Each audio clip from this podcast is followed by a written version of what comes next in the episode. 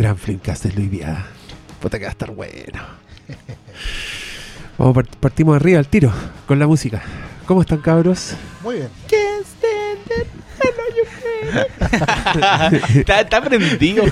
Cristian No, yo, yo, sí, Briones. yo lo reconozco. que Es que a mí me gusta porque yo los noto a todos contentos de haber vuelto al Flimcast después de esta ausencia, Sí. de estas vacaciones no planificadas, de este descanso. Yo creo que estábamos todos chatos, como que pasaban los días y muy pocas voces aparecían en el WhatsApp diciendo, oye, ¿se graba o no se graba? Así que yo cacho que estábamos todos en la misma. Así como Sí. de... como- Estábamos preciosos.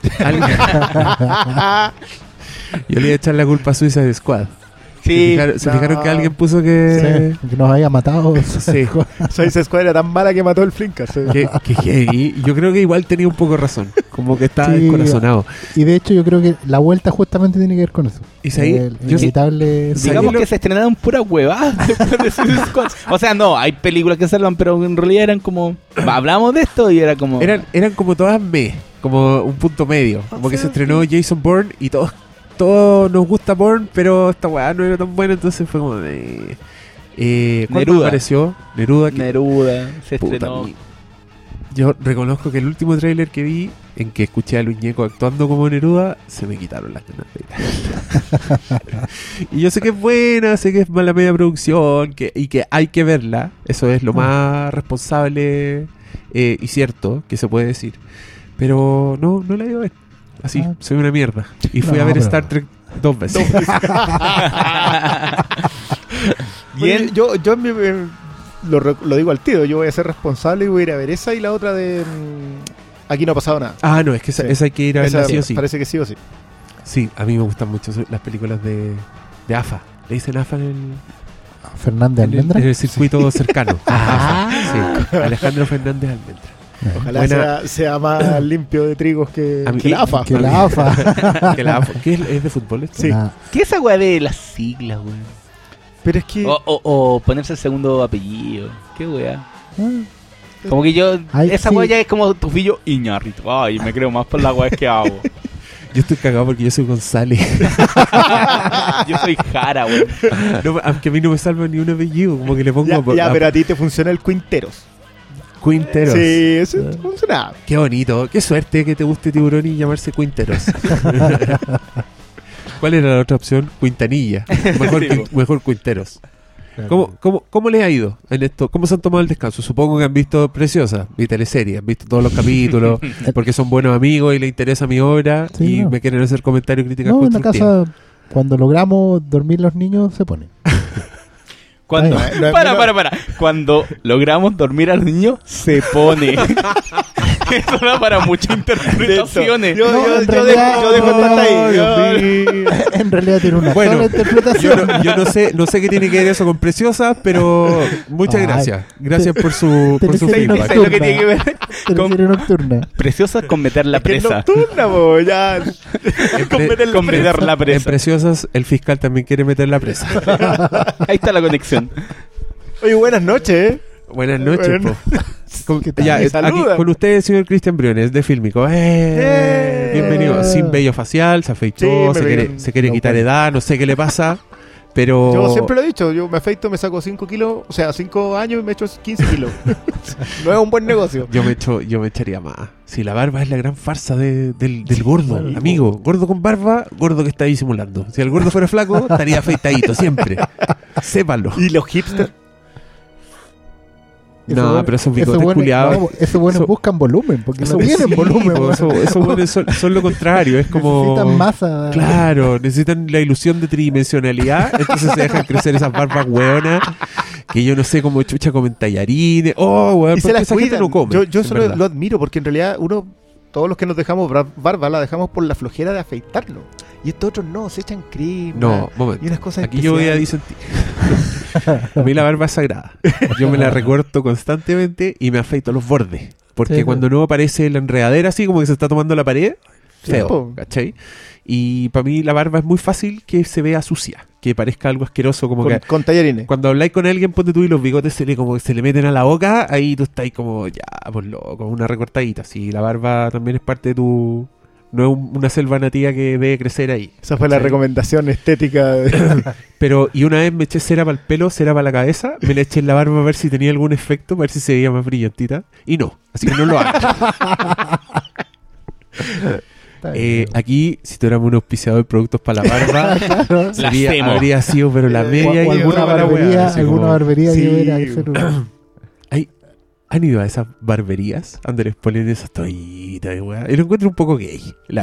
No, pero, Sí, perdóname, pero como- pero un lugar muy masculino. pero sí, pero, pero como todos lugares masculinos, pues como donde hay, ¿no? donde hay poto pelado, Como- como como, Ben-Hur. como los baños, claro, como los baños turcos, esa weá es súper masculina. Ahí está, ahí, sí, estoy Sí, con pues, la abuela, estoy con sí. las bolas afuera, no, No, me y así, y así estratos criminales, pues. Sí, que hay que ir al Claro. sauna, si no.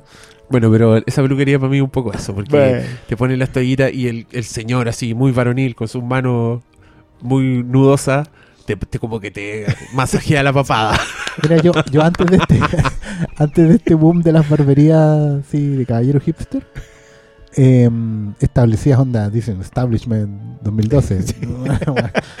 yo iba a una, a una peluquería para caballeros, digamos, para hombres, que estaba en Ya, esa weá ya suena gay. No, pero espérate, pero espérate. es Peluquería que- para caballeros. Pero era una peluquería, ¿cachai? Donde tú entrabas y había eh, discos de, de Elvis, ¿cachai? Y de Polanca. Había una, un buen surtido de revistas Playboy, ¿cachai? Pero, ¿do- ¿a qué altura? La era Rosal en- llegando a, a Manuel Montt. La película. La, la, que, la peluquería que tiene un dibujo de Gregory Peck afuera. Sí, Ya, maravilloso, esa, sí. po, ¿Cachai? Esa. Y claro, y con una colección de botellas de cerveza. ¿Viste? Todo masculino. Y él y una tele, una tele con un Pero igual Blu-ray, ya, ahí ya un como se Blu-ray donde daban que- Rocky, Depredador. Eso es, como un, eso es como un statement. Eso es como decir, ojo, no somos No gay. Ah, y eso es por algo. Por algo fue, pues, ¿Viste? Igual No. es, es como más sexy la cuando hay al palumbo, ponte tú, en el mall. y, está, y está esa peluquera que es como, como tetoncita, así, y como que te dice, hola caballero.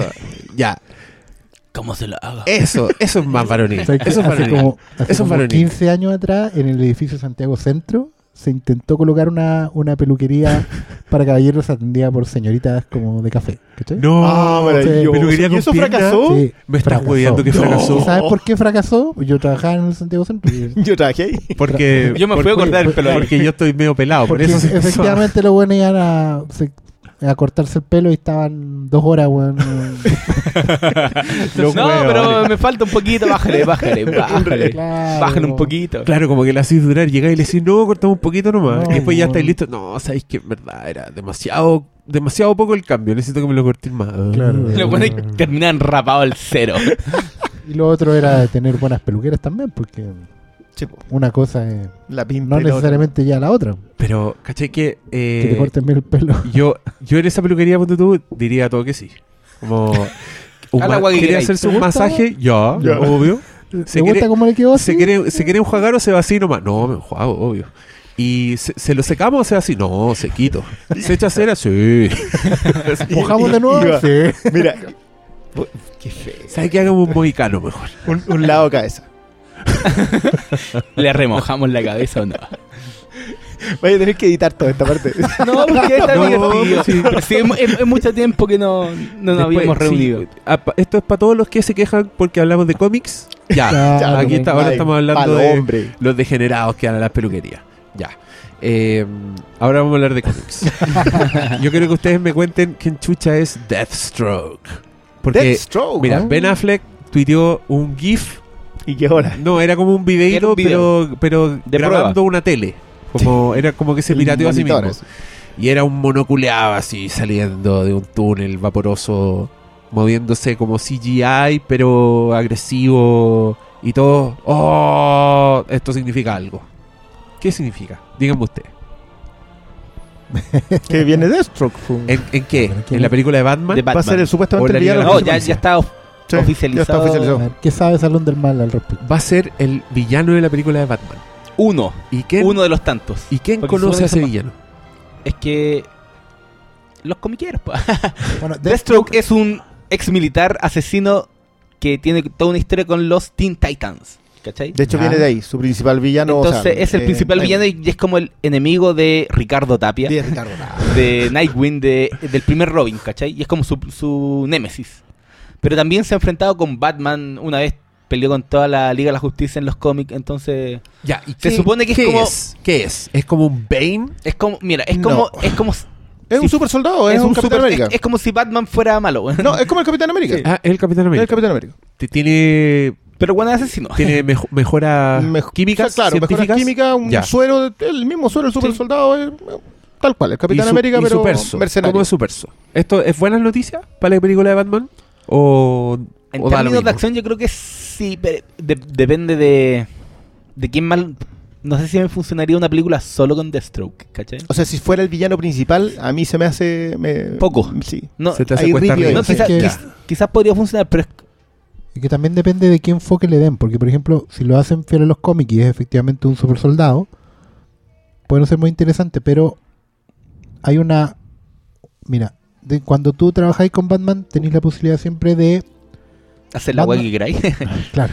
No, me refiero a que Batman se supone que es un- uno de los buenos top en cuanto a entrenamiento, a Ah. capacidad física, ¿cachai?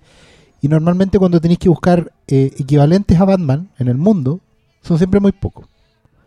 Un tiempo, monte tú en los cómics, era eh, Batman solo estaba a la altura de gente como Lady Shiva, como... El eh, mono blanco, claro. y que lo fue aparecido también. que son gente o que lo entrenaron o que entrenaron con él. ¿Cachai? Son como un, un póker de cuatro o cinco Sí, nombres. como, como los dioses del artes marciales. Claro. Y lo bueno es la, la creme de la creme. Entonces, si Deathstroke de repente en este universo es uno de esos, ¿cachai? De hecho, yo tenía un poco la esperanza, no comenté nada, pero tenía la esperanza que fuera más como los cómics, un más mayor, un cincuentón, ¿cachai? Que pudiera eventualmente haber sido mentor de Batman o compañero de Batman en, ¿cachai? Encuentro que Manganiello en ese sentido es un poquito joven, ¿cachai? Pero filo, da lo mismo. Si lo bueno, no hemos visto nada de la historia ni nada, ¿cachai? Pero a lo mejor si, si Deathstroke fuera efectivamente un buen súper entrenado, digamos, una suerte de Batman oscuro, ¿cachai? Que es el que libera a todos los villanos en Arkham, puede ser interesante, ¿cachai? Que que sea cuestión, pues yo creo que el reflejo oscuro del mismo Batman, ¿cachai? más que Deathstroke te sirve como el enemigo físico. Pues, bueno, con Ben Affleck nos pueden dar la, la mansa secuencia. El punto es, ¿por qué? ¿Para qué van a usar a Deathstroke? Yo, reconozco que con todo lo, con todo el cariño que le tengo al personaje, porque creo que el contrato de Judas sigue siendo de las mejores historias que tiene DC en, en esa década. El contrato de El Judas. contrato de Judas es una historia que tiene con los titanes. Y es una y es una maravilla, pero como que no quiero entrar a contarla mucho. De hecho, van a hacer una película animada del contrato de Judas. Mm. Y Deathstroke ya fue villano en la serie de animación de los Teen Titans. Y, y era no, no se podía llamar Deathstroke por el tema infantil, entonces se Claro, llamaba se llama solamente Slade. Slade. Eh, Que Lo- es lo- Slade Wilson. Slade Wilson. Los que vieron la serie se acuerdan mucho de eso. Yo de hecho ya empecé a ver memes así como este es el mejor Deathstroke que la historia hizo alguna vez. Claro, sí. Pues la serie de los titanes, claro, tenía esa cosa como bien chispeante, bien chistosa, todo con los niños bien... Y era muy antítesis el tema. Claro, pero Slade o Deathstroke en este caso era justamente una suerte de Batman oscuro y por eso explotaron mucho De esa- hecho, ese el tema de la relación con Robin. No, y hay un punto en donde, no sé, po, Batman siempre está preparado para todo. Y Deathstroke, También. no sé, po, ni en Ide- Identity Crisis. Es que esa es quizás la, la historia donde lo llevaron más do- al donde el- sí, porque el weón puede pelear contra Flash, Green Lantern, Está igual de preparado. Flecha Verde, weón, como con siete personajes poderosos de la liga y hay uno solo, ¿cachai? Oye, ya, pero eso suena muy entretenido si la película es pura acción. sí. no, por eso digo, si como enemigo de acción, Si el por qué donde, el por qué. te- ¿Para, ¿Para qué lo van a usar? ¿Cachai? Para... Están cazando a Batman y van a meter a muchos villanos cazando a Batman. Oh, Van my a... God.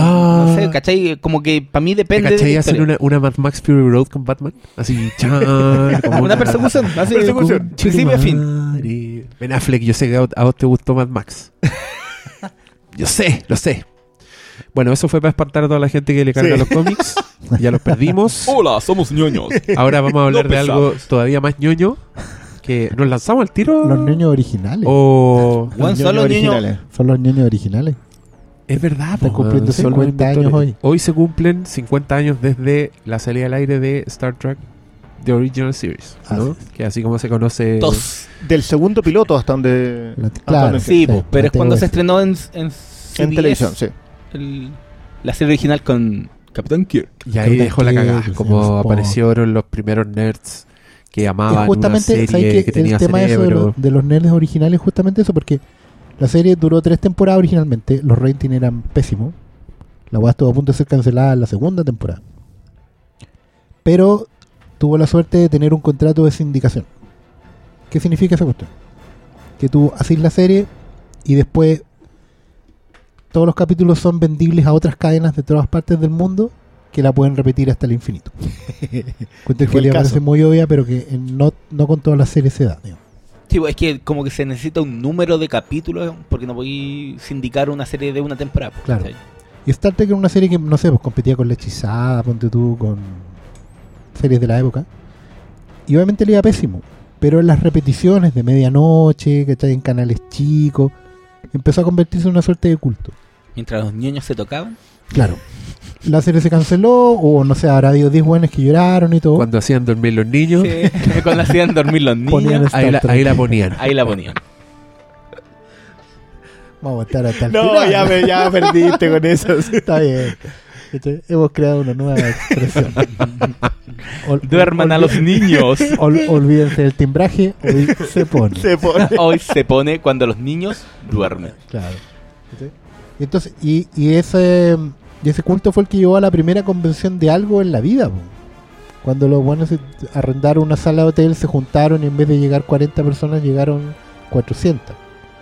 Y cacharon que había mucha más gente que era fan de esta cuestión y compartía el gusto y querían hablar de la serie, de los temas No, que trataba la serie y todo Y eso. la gracia es que por la temática de la serie era un público que no sé, po, es muy distinto al actual, pues, ¿cachai? Como que no era, oh, nos ponemos la camiseta, como no existía nada, estos weones lo amaban todo lo que era, ¿cachai? Eran puro amor, pues. Claro, además que la serie, sí, bueno, es que además la serie tiene varios tópicos que se han mantenido hasta hoy y que, y que son fundamentales para que funcione como, como lo ha hecho. Primero es justamente, como tú decías, abrazar la diversidad. ¿En qué sentido? En que hay, todos caben en el Star Trek. Si soy blanco, negro, chino, eh, latino, musulmán, camisa roja, si eres gay, si eres... eh, todo, todas las minorías, digamos, si eres perno, empollón. Y, pero no solo eso, po, es interactuando entre sí porque lo importante es que, weón, no sé, po, el, el beso de Kirk con Uhura, Con Uhura, po. ¿cachai? Es un hito, Claro, po. pero me refiero a eso. Primero, Estamos hablando de una época en donde Claro. los, weón, no sé, si- no me acuerdo el año, pero no sé, Si el 66 debe haber habido alguna, más de alguna No, sí, o sea, donde había sí, separación. Star Trek es del ¿cachai? 61 al 63. No, de- si cumple 50 años del Ah, 66. no, 66 al 60 ¿cachai? Está toda la 72, problemática al racial. pues, 68. entonces- claro. Claro. 66 al 68 y la película es del 70 y... Nueve. 79. Sí, pues sí, después Sí, Star después Wars. de Star Wars. Star Wars. ¿Cachai? Sí, es así. La película, la película fue un experimento porque de hecho la, la película está basada en el piloto de una nueva serie de que se hace. Que era con el capitán eh, el, que, el que tenía originalmente el Enterprise en esa película, el capitán Deckard. O Decker, no me acuerdo. Creo que era Decker. Deckard es de Blade Runner. Porque No, la película Star Trek, la original, la 1, eh, digamos, parte con que el Enterprise tiene otro capitán y va a salir a vuelo con otro capitán, otra tripulación. Y Kirk se mete a la mala. ¿En serio? y le hace un golpe de estado en la, en la nave. ¿Cachai? Y al final, bueno, pasa lo que pasa cuando encuentran a Biller y todas esas cosas que tú, tú no la has visto. No tengo puta idea de qué estás hablando. Star Yo, a mí me que- porque la miraba ahí con, la, con cara de... La- tú Pero eres uno de que los originales. sí sé que es la película de Robert Wise, Sí, que es la que hicieron dura después. como- claro. Era una, una sinfonía espacial. sí. Ah, en su momento decían Star Wars conoce 2001 y Star Trek. Claro. Pero, pero es que hay también todas esas cosas bacanas, porque en Star Trek tú tenías la diversidad, todas las razas, usted, acuérdate, tenías un ruso, un escocés, un, un oriental, japonés, da lo mismo, ¿viste?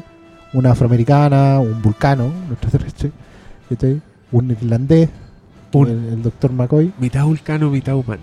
claro. Un mestizo. Además, un Eso es lo mestizo. bueno, como, como Y- que hacen y en un, una un punto sociedad- de su mestizaje. Claro, y en una sociedad donde todos esos convivían en paz, pues, si la federación es básicamente que todos los países, todas las naciones de la Tierra se unieron bajo una, una sola bandera, digamos. La Tierra. La federación, claro. es No, la pues, y Tierra, la federación es en- interplanetaria. Claro, entonces más encima es un- una, una cuestión. Un futuro completamente idealista y positivo. ¿cachai? Es así. Claro, entonces tú tenías.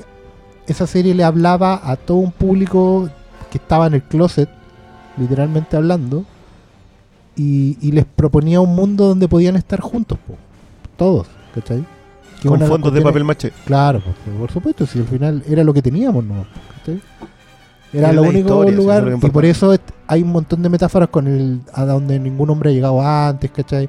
Explorar nuevos mundos, está la directiva esta que tiene la federación, que por lo menos a mí, a mí me gusta esa historia porque cuando yo era adolescente me tocó N, porque yo cuando tenía como 14, 15 años era- igual era cristiano católico, entonces era muy intolerante en ese sentido, con los que no eran como yo, ¿cachai? Tenía como una suerte de coraza social contra los que eran diferentes. Es decir, eras cristiano católico. Exactamente. Esto estoy explicándole para los, para los que no cachan. Y viendo Star Trek, ¿cachai? La directiva esta de no intervenir en las otras culturas. po. Entonces, lo- la federación tiene prohibido alterar el, el devenir o... El cauce. Claro. O, o irrespetar las costumbres de cualquier cultura. Aquí una cuestión, por ejemplo, se ve aquí al principio de la película en, en, en Beyond, cuando el weón está parlamentando con estas criaturitas. Y el anterior también. El Sí, anterior, sí, claro. sí, un tema Los que- dos primeros, claro. sí. Claro, ¿cachai? Pero la anterior era, en, en Into Darkness hay un, había un error más de concepto, porque era como mirar de arriba para abajo, era como no, no, no hagáis, no te metáis en la cultura de estos indios inferiores, ¿cachai? Que están muy atrasados. Aquí no, aquí era como respetar a una cultura que puede ser inferior o superior a ti, pero tratáis de hablar con ellos de igual a igual. ¿Cachai? Que es distinto, hay un matiz distinto en Into. En Into hay un montón de matices que están mal enfocados, yo creo. Siento yo. Mm. No, sí, Pero- no. de hecho yo he leído mucho a propósito de Beyond, que Beyond es mucho más respetuosa en ese sentido Sí. con la con la original. Y como que sentís que hay más peso de otros productores y no solamente de... Porque acá JJ pone la, o sea, pone la empresa. Pues claro, la, la agarró. No ¿no? es, La marca. es- claro. La marca. ¿Sabéis cuál es? Eh, creo que est- estoy cachando cuáles son mis problemas con J.J. Abrams y con Star Trek en Quería general. decir eso. Que yo no. Yo tengo cero onda con Star Trek. Como cuando, cuando me expuse a Star Trek era muy chico para entenderla y para verle la gracia. Entonces para mí eran unos señores como mi viejo Y que hablan que mucho. hablan mucho y que es una lata. Y tengo al lado Star Wars, entonces yo crecí Star Wars. Y nunca le di una oportunidad a Star Trek, en verdad. Como que yo absorbí de Star Trek lo que está en la cultura pop. Y conozco todos los personajes, conozco la onda, de qué se trata. Me encantan los capítulos de Futurama que son alrededor de Star Trek, que son para lo vivo bueno. Y a tal punto de que llego a entender por qué eh, al fan de Star Trek eh, no le gustan weas de, del reboot de J.J. Abrams. Y en especial de Star Trek eh, Into Darkness. Porque, eh, claro, po, es lo que decís tú. O sea, una weá que es optimista, que mira el futuro con ideales, que al finalmente es como una declaración de principios, así, Star Trek. Eh, la primera escena de Into Darkness es como unos hueones haciendo mierda un planeta donde hay unos indígenas que los atacan y sin ninguna consideración con el ambiente ni con nada. Y cambian sus creencias. Claro, y todos los fans así como, wow. Entonces ahí, ahí yo pienso que, claro, J.J. Abrams es un... Le voy a decir una weá super a J.J. Abrams en este podcast. Es un cortoplacista narrativo. Eso. El weón lo quiere, lo quiere todo al tiro y como que no piensa en el todo. Como que piensa en la escena cool de el Enterprise saliendo de un volcán y dejando la cagada en el planeta, pero no piensa en las implicancias que esa escena tiene para lo que está haciendo. Para Star Trek, para sus personajes y para la historia en, en total, para lo que viene para adelante. ¿Cachai? Como que también le criticaban que en esa película prácticamente inventan la vida eterna. Porque resucitan a Kirk. Usando la sangre de Khan, era del otro weón, del Claro. Benedict Cumberbatch. Entonces es una, es una película que te dice que su- da lo mismo que muera porque existe la cura a la muerte. ¿Cachai? Como que la película se sabotea por tener el momento de, ah, que resucita el tiro, pero sin pensar en, la- en las implicancias. Y desde ese punto de vista, esta película, Star Trek Beyond, para mí fue un placer de la puta madre. Es mi película favorita de los estrenos ñoños. Eh, es la que me dejó más contento. La que encontré que, sin ser perfecta, ojo, Sí. la weá tiene muchos hoyos. Es como, pasan, tiene unos momentos bien fuck you, ¿cachai? Como de, de coincidencias, así, de weas, weas de guion, principalmente. Pero la weá está tan bien hecha, tiene tanto corazón, y como que se preocupa de las weas que importan. Se preocupa de los personajes, se preocupan de, de darte un momento glorioso durante una batalla, se preocupan de mostrarte estrategia, que esa weá es muy bacán. Y tiene como un optimismo que se te pasa, eh, como que se te contagia, como de ver a todos los hueones tan en la suya, como siendo tan parte de un equipo, eh, que a mí me pasó que di las gracias al, al cielo ñoño de que el weón que hizo Rápido y Furioso terminar haciendo esta película. Porque encuentro que hay tantas weas buenas en la Rápido y Furioso que se pasaron a esta. Como, ponte tú, son las películas más diversas que existen. O sea, son las películas donde todos están al mismo nivel. Donde pone a Don Omar en el mismo equipo de, de Han, del coreano y de Vin Diesel. Y todos los buenos tienen un rol súper importante y ninguno es un personaje ahueonado, ¿cachai? Como que están todos al mismo nivel. Esa wea, el loco acá la aplica como en un universo de ciencia ficción, con muchos extraterrestres, con muchas especies, y la weá le queda hermosa. Como en ningún momento está eso, es lo que decís tú, pues como esa, esa igualdad universal, como que todos se miran eh, a la misma altura, como que todos los personajes importan, y, y siento que esa diversidad se traspasa un poco a su puesta en escena. Yo sé que me estoy yendo un poco en la ola, pero lo que es muy diverso, ponte tú en su casting, eh, es igual de diverso en, en- los mundos que nos muestra. Por ejemplo, cuando esta, esta película hace muchos planos muy gloriosos sobre, por ejemplo, la ciudad, eh, York, Sí. que era como el satélite de esta ciudad artificial. Yorktown. Y la weá es hermosa. Onda, tú podías estar mirando todos los detalles, cómo están funcionando las weas, ¿cachai? Como que se preocupó de tener un universo distinto. Cuando muestra la nave de los malos, es lo mismo. La weá es como que recorre tuberías, como calderas, weón, hasta que llega y estos personajes. Como que tenéis la sensación constante que estáis entrando a un mundo nuevo, que estáis descubriendo weas. Por eso mi tweet, incomprendido, debo decirlo. Yo cuando estaba viendo esta película puse Star Trek es más Star Wars que Star Wars. Y la primera escena de Star, de Star Trek Beyond para mí es, es- Star Wars. Era, era como esa sensación de estar viendo como estas criaturas, ¿cachai? Que primero se ven súper amenazantes y de repente tienen un giro emocional, así como que se ven súper vulnerables y después te das cuenta que son chiquititos. Esa weá de estar constantemente descubriendo cosas, yo decía, gracias Star Trek Beyond, gracias director de Rápido y Furioso. Como in- incluso lo cuidado del sonido, como que esta película tiene mundos sonoros distintos. Cuando estás en la nave hay un tipo de sonido, cuando los extraterrestres hablan en lengua, eh, es una weá única que nunca había escuchado y es muy bacán. Como que está todo de- demasiado bien hecho y lo pasa increíble. Eso... A Ahí mí, tenéis me, mis a mí me quedó la sensación de varias cosas. Por ejemplo, primero, yo sentía que aquí estaba la filosofía Trek de, de la igualdad en la rosa. Segundo, que por fin, de, de las tres, digamos, volví a ver ingeniería en pantalla. Una cuestión que, que, que Star Trek ha, hecho, ha influenciado a mucha gente en, la historia, y justamente que los motiva a estudiar ingeniería. Yo hace poco vi un documental que se llama The Captains, que es un, un documental dirigido por, escrito y dirigido por eh, William Shatner, Capitán Kirk original, que en realidad es una manera que tiene Kirk, que ya es un, octogenario casi, eh, Shatner en este caso, de, de- de arreglar un poco cuentas consigo mismo a través de con la conversación con los otros capitanes que ha habido Star Trek. Con Picard, ¿cachai? Con la capitana Janeway, con el, el de Deep Space Nine y Scott Bakula.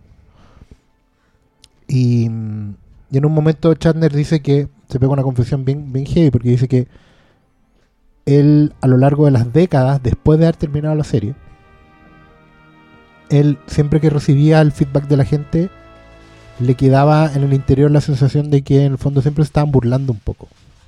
Era como oh oh my beam me up Scotty eh, todas las cuando lo, lo paraban en la calle y tal siempre era como era en buena onda era con respeto pero también con un poquito de burla. ¿cachai? como un poco como la buena onda con el payasito.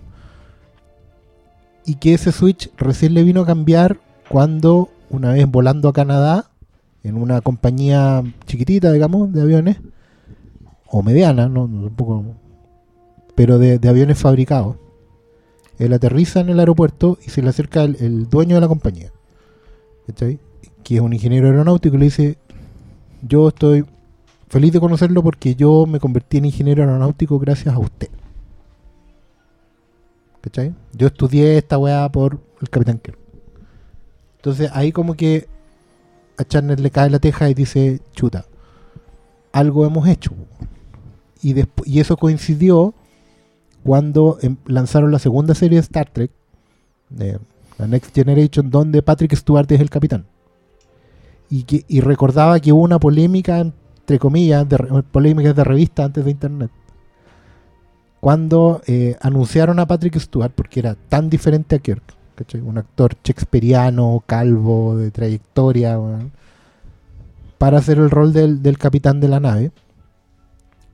Y, y en, en entrevistas Patrick Stewart dijo que toda su carrera, toda su preparación de actor de teatro, el Royal Shakespeare, ¿cachai? Era para llegar a interpretar al capitán del Enterprise. ¿Cachai? Que todo, toda esa era para este momento. Y ahí a, a, a Charner le cae la teja. A lo que me refiero es que en el fondo eh, la influencia en, en- en muchos aspectos, es- yo siento que Beyond es una película que tú puedes ir a ver con los cabros chicos y que les va a tocar tecla en algún momento. Es una película muy educativa en ese sentido. Porque veis a la gente haciendo ingeniería.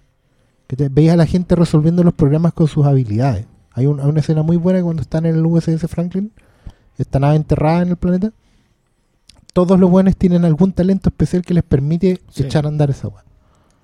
¿Cachai? Partiendo por la niña que, que mantenía la nave hasta el último weón de. hasta la Ujura, ¿cachai? Ujura hoy- en esta película sí por fin es oficial de comunicaciones, po. Sin ella no pueden hablar, ¿cachai? El, el tema de la frecuencia, toda la cuestión, el Scott en El ingeniería. análisis de la lectura, de hecho. Claro, el talento de Zulu como piloto, ¿cachai? Checo haciendo todo el, el cableado intermedio. Entonces, puta, esas cuestiones motivan y estimulan. Y eso es lo que tú esperáis ver en una, una película de Star Trek. Yo, a mí me pasa con- lo, lo que comentaban a propósito en general de la igualdad. Yo me acordaba mucho algo que comentó Malito del, del- de cómo no funciona en Suicide Squad el, el, eh, el equipo. El equipo. Y, y cómo sí funcionaba en algún momento en Guardianes de la Galaxia.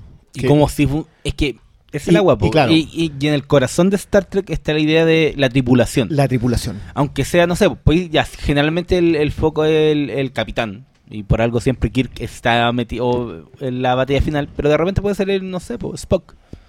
O hemos visto en otras películas donde ya cambian a. de hecho, en la de Bones, primera de eh, Abrams era Spock. Sí, po, pero como que cambian el foco, ya. Si no meten a, a Spock, meten a Bones o, o a Scotty, digo, ¿cachai? Como que todos pueden. Sí, es que yo sentí hasta más personaje también está tan bien definido en su rol y en lo que aporta a la dinámica del equipo que. Por eso funciona Star Trek, ¿cachai? Que Si Star Trek no es solo, ya, no solo es ciencia ficción, no solo una historia entretenida, no solo, eh, ¿cachai? Es como un cúmulo de, de puntos que, que guían a su a la esencia de lo que es esta visión de Jim Roddenberry al final, porque es lo que todos los buenos que han, han tomado Star Trek, ya sea para desde Next Generation a la- o los spin-offs como Deep Space Nine Deep Space Nine y Nine, Voyager. eh, Voyager y. Enterprise en, Y- en rigor no es spin-off. pero- Pero Enterprise. Pero cachai que todos siguen una, una misma visión, ¿cachai? Nadie quiere como cambiar la fórmula porque saben que lo que funciona en Star Trek no tienes que cambiarlo. Sí, Y lo que es ese mi, mi- mi punto con Bellón, que para mí es una de las, pel- las películas más divertidas del año. Creo que es la que me dio la única sonrisa en el cine este, en, en el momento, ¿cachai? Que creo que todos vamos a concordar que es el momento que no Sí. solo es un guiño a la primera película con la canción de, de Sabotage, ¿cachai? Pero también es, es, es lo que propone, ¿cachai? Lo que pone sobre la mesa todo esta, este reinicio, lo bueno de la primera película y lo bueno de esta tercera. Y. Pero está medido con esta wea de Battle Robot que siempre te juega con la cajita de la sorpresa. Entonces siempre tiene que haber un misterio que te lo tienen que resolver de una forma en Un que tú giro, un Un giro, un giro. ¿Por qué un giro? ¿Cachai? giro. Y en esta película, yo sé, me, me empecé viendo la película, te acordás un poco de Campo. Que en la anterior Khan nunca fue Sí. Khan. Pero en este, el villano de esta película es Khan. Si- Sí, si pues, le dais un- le- de hecho, es la misma idea. Es, es la Es idea otro- es otro sí, po, aspecto. es la idea del soldado que está contra la, la flota estelar que vino a cambiar y a crear una utopía que no está contra su mundo en guerra, ¿cachai? Contra su mundo bélico. Y esa es una weá que está en el corazón de Star Trek porque te habla de que de un futuro en donde los humanos se van a dejar de weá, van a dejar de pelear por el credo, de por la raza, por, por el sexo, weón, y se van a unir por un objetivo en común. Y esa weá está en el, en, en el corazón de esta película y yo creo que lo, lo, lo eleva en frente a, no sé, pues, el resto de, de estrenos que, que te aportan. o sea, Y esta, yo- esta yo- película no es, no es profunda, weón, pero tiene, es muy una texto en guía- contexto. sí, po, O sea, Tiene es una que- guía que que te- te deja. que- eso es lo que más sentí. Yo hoy día pensaba, se cumple, hoy día se cumple 50 años. Yo fui, coincidió que aunque fui justo el día en que cumplía 50 años, pero los que la fueron a ver iban el año en que cumplía 50 años. Y era, me pasaba que decía, quienes han sostenido esto hasta acá, quienes llegaron de alguna manera desde, desde que la consumieron hasta aquí, con esa idea de Star Trek, con la idea no solo de la igualdad, de la diversidad, sino también de la colaboración, del equipo, de la de nosotros nos unimos para algo mejor. Y llega, hace eso, lo piensan, lo muestran y lo plantean y el enemigo es nosotros mismos de alguna manera. Nuestro resabio de no ser eso. Nuestro, el- al final el, el resabio de intolerancia es el... Porque eso es lo que es el personaje al final de la, idea de nosotros siempre nos hacemos fuerte peleando. Y no, no nos hacemos fuerte peleando, nos hacemos fuerte uniéndonos. Y no sé si esa era principalmente la, el discurso de Roddenberry. Que quizás lo es. O sea, si uno mira al final las Star Trek originales, quizás está ahí. Porque es la colaboración. Yo creo que una de las cosas que mejor se nota acá es que hay un momento, sobre todo el, previo a al clímax, al final, porque el resto para mí es como que ya sabéis que cierren nomás, terminen este arco y mátenlo. Pero lo previo al clímax, todos funcionan en un punto. Claro. O sea, Ujura pone una idea, el otro la realiza, el otro dice, no, hay que proponerla, listo, vamos. Y solucionan eso en qué? Debe durar dos minutos la solución, menos, un minuto la solución. Vamos. Y todos funcionan en corte. Y algo que me acordaba a propósito de lo que decía el Diego de, de, de Justin Lin. Yo creo que acá hay un peso en la historia, en el legado de Star Trek, que Justin Lin fue mucho más respetuoso o contenido. O sea, no sé si alguien le cerró o, o él también se cerró. Porque claro, en, en Rápido y Furioso él podía hacer un aeropuerto que la pista de aterrizaje durara todo lo que dura Europa, digamos. Pa- pa- porque eso le servía para una secuencia. Pero acá no, po. Acá el agujero de gusano tenía que tener aspecto de agujero de gusano. Y acá la subida tenía que tener. Y, todo tenía que. Y el radio tenía que ser de una manera. Y el VHF tenía que funcionar en algún aspecto. El guion estaba escrito. Respondiendo, por cierto, un comentario que hay por ahí. El guion está escrito por un treki. Un tipo absolutamente dedicado a esto y comprometido en esto y por lo tanto contenido. Puede que no sea, y, y en eso yo creo que tiene razón, cometen errores porque siendo tan fieles a, pueden no tener el oficio para escribir un guion que no tenga hoyos, porque, porque los tiene. Pero Justin Lin los pasa bastante bien, o sea, una secuencia que es bien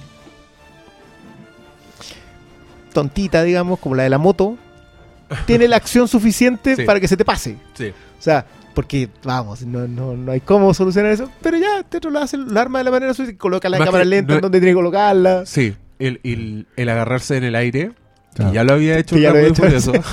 Y, ya, y no, perdón, lo hacen en Star Trek también. En la primera. ¿En la primera? En la primera también se toman en algún momento para caer. Ah, pero es que acá es... Y que es cuando hace el primer cálculo Chekhov. Sí, pero es distinto, po. Esta es una, esta es una buena que saltan en el aire. Sí, no, sí, En la gravedad cayendo. de la Tierra, saltan para agarrarse en el aire. Los otros van cayendo, los otros en paracaidismo, Y, prácticamente. Y son dos que nunca habían estado juntos. Sí, te- buen personaje la, se, la se nueva. coordinaron así con dos miradas. Ella, eh, Mm. yo ya soy fan de ella. es que ella es la. Sofía Butella. Sofía Butella y es la que decía las piernas de sable en Kingsman. Ah, excelente. Ya. Y es la nueva momia. Y la loca es como. Tiene una cara más exótica que la chucha y Sí. es bailarina, creo. Es como por eso puede hacer las weas que hace. Claro. Bueno, la secuencia de pelea de ella con Mana Hágalo es todo. muy buena. Sí, po, y Sí, es eso muy está buena. pasando durante Hágalo la moto. todo. Entonces, eso es lo que Sí. te iba a decir yo, ¿cachai? Como que no solo la moto se perdona, sino es porque también estaban pasando entre medio weas muy bacanes en Sí. ese momento, ¿cachai? Claro, pero, pero esos son soluciones de dirección a problemas de guion. Sí. Entonces, entonces, yo eso le, le respeto. O sea, lejos, concuerdo también con y creo que estamos todos de acuerdo que este es el mejor estreno de este estilo hollywoodense, Blockbuster, ñoño, blockbuster blockbuster del, del año. año, O sea, sí. sí, o sí. No, Aunque que no sé si le llegue a Blockbuster, porque por, lo- por los números no llega. para no, allá. pero igual una película. Pero sí, es la pero es que grandota. hablemos de Blockbuster cuando cuesta más de 100 millones, po. Y está- Aunque Cachai, técnicamente un blockbuster, cualquier wea que valga de 50 ya es blockbuster, son 50 No, millones de dólares. tiene que ver con cuánto recauda en relación a. Pero también, con, otra vez cae- pero otra también vez- con la postura que ponen los estudios pa- Pero- pero para no su importa, película. sigue, sigue estando en esa categoría Ah, que sí, todos discernimos perfectamente y que todos tenemos claro que está en lo mejor del año, si no hay, no hay nada que hacer ahí. Sino, o sea, yo de verdad hay un momento en donde estaba verla en el IMAX, que me dejó un dolor de cabeza durante todo el resto de la tarde, pero la vi en el IMAX y ah, con- fui a verla a la una de la tarde. Entonces había solamente una pareja más atrás mío que yo creo que les maté la, la cita. Bueno, Quieren hacer lo, lo- lo lamento mucho. Eh, y de haber sido el único que estaba, pero ya la, la- la secuencia, porque reconozcamos que esa es la secuencia del Star Trek. Yo estaba gritando. Weón, es un surf- Yo es estaba un gritando. surfeo espacial. Espacial, weón. ya era una- Si la es más la zorra no hay. All right. Es que tiene, es que en un guion muy simple, muy sencillo, muy episódico. Sí. Tiene esa cuestión que partís con una historia en, en media res, digamos, de- ya está sucediendo. lo- la tripulación, la, Enterprise ya lleva tres años viajando. Sí, pues, pero es el como. espacio. La idea es una misión más. Claro, una misión más se convierte. Esta en- podría ser, eh, Es un episodio. es como la semana pasada tu- tuvimos esta Claro. misma weá, pero en otro lado. en ¿cachai? otro lado, exactamente, ¿cachai? Eso es lo primero. Que no estaba en las otras. La- las otras películas eran siempre hablando del, del reboot de, de Star Trek. Era Es que una no- película de origen Sí, y la otra era una suerte de. Secuela del origen. Secuela del origen, Porque todavía no- habían comenzado esta misión de cinco años. No, po. Pero yo creo que lo que es bueno es que. No sé, pues. Es que, por ejemplo, está la estructura episódica que te permite ir conectando y, y te abre mundos de posibilidades. ¿Cachai? Porque ya venís en una historia y continuáis. Súper bien. Esto no, no, no es un cierre de trilogía, aunque podría serlo, pero no lo es. ¿cachai? Pero tú, sí, pero con. Lo que yo quería decir es que no se olvida de, de temas que han sido presentes en, en este reinicio. Que uno, algunos pueden tenerle. Los, los fans más. weón, eh, que se ponen la- Hardcore. más hardcore, hardcore, pueden estar en contra, no, está bueno es Star Trek, pero si te das cuenta, sí es Star Trek. Yo sí. creo que con esta ahora van a tener sí, más pero simpatía. No, se- no se olvidan de que ya, en, est- en esta línea de tiempo que es nueva, Kirk tiene todo el ataque con el papapo. Y aquí no lo olvidan. Claro, de hecho. Y de tenemos hecho, que pensar que ya anunciaron una cuarta donde va a volver Chris Sí, mí- Hemsworth a, como el papapo. a mí eso no me... Pero no, el viaje del tiempo siempre está. Bueno, ballenas. Yo te digo, ballenas. Star Trek ballenas. sí, el viaje en el tiempo sí, es parte de ¿Qué referencia es esa? Explica. la cuarta película. La po. cuarta película. Eh, ¿Cómo se llama? El, el regreso a Viajo a casa. casa, claro, viaje a casa. Voy a Que Home, es cuando eh, llegan a 1986 y están con. Lo que pasa es que en el futuro el, hay un. Hay una sonda, ¿o no? Era Claro, una hay sonda. un riesgo de, de- cataclísmico que va, a mo- Claro. va a morir toda la vida en la Tierra. porque viene una, una suerte de entidad a destruirlo todo. Y, y la única forma de pararlo es con ballenas. Con, con el No con lenguaje de el, las con ballenas, el canto de las con el ballenas. canto de las ballenas. Pero el no hay futuro no hay ballenas ballena en el futuro, porque se extinguieron. Esta es esta es como más ecologista esa película. Entonces, bueno, viajan en el tiempo a buscar ballenas. Y, Y vemos, los y- 80. y Y vemos llegan a los 80. Mira ahí, ¿viste? Eso Y ahí ser está. la es una cuarta película muy divertida. está esa gran, Es gran, divertida. gran talla de Scotty cuando se pone frente a una computadora, el ingeniero del Enterprise se pone frente a un computador, agarra el mouse, se lo pone al frente y empieza a hablarle. Computa, computa. De hecho, no al principio. Al principio le- se sienta y le habla a la computadora. Claro. computadora. Y la No, computadora nada, usa el mouse. Computa. Toma el mouse y le coloca un micrófono. Qué bonito. No. que algo que es- no sé, Ya, pues malo. está desde el, desde el comienzo de la serie, pues si hay un capítulo donde viajan como a los años 30. No, Claro. eh, no con Kennedy, era como en los 60. Sí, pero, pero no es solo eso. No es tanto solo el tema del viaje en el tiempo, que hay gente también ha dicho que esta es buena porque no viajan en el tiempo. ¿Cachai? Cuando no viajan en el tiempo se supone que las películas de Star Trek son buenas. Pero Pero bueno, En la está, dos pero no da lo mismo. tampoco. pero está primer contacto, que es la media película con la nueva Sí, generación. po. Bueno, hay gente que habla weá. Pero lo que me Habla refiero es tú lo dijiste, habla wea. es que más Ese- que, ese más el- que el ese el tema de- first class. claro, Ese first class. No, el primer Eh, First contacto. Contact.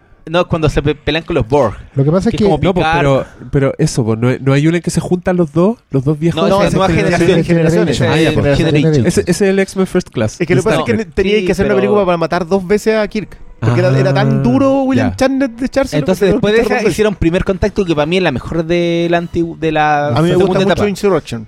Sí, pero Pero es muy pero, ingenua. sí, bo, pero primer contacto tiene todo lo, lo bueno de Star Trek y es muy divertida y tiene muchos conceptos es y tiene que- esta raza claro, de los Borg. a lo que decía yo del- que de más la- que del. Star Trek, más que el tema del viaje en el tiempo, una constante buena de la, de la serie y de las películas es cómo ellos hacen retroingeniería. Por ejemplo, en First, Con- en, en First Contact, más que el tema de... Bueno, están los Borg, que es una raza que son una, una suerte de, de- de colectivo que absorben, un colectivo máquina que absorbe a la, a la vida orgánica. Esos son los Borg. De hecho, son los villanos más terribles del universo Star Trek. ¿Cachai? Son un colectivo gigante, es un cubo, una mega nave, weón, que, que tiene una reina como la de Alien, pero que básicamente comanda, comanda una, una, un- una mente colmena de máquinas, ¿cachai? Que absorben a la, a la vida orgánica. Y estos weones, los Borg, para la solución definitiva de ellos en su batalla contra la Federación es Viajar en el viajar en el tiempo y tiempo, impedir el primer el viaje. primer contacto, que es justamente cuando eh, la humanidad logra alcanzar la velocidad warp.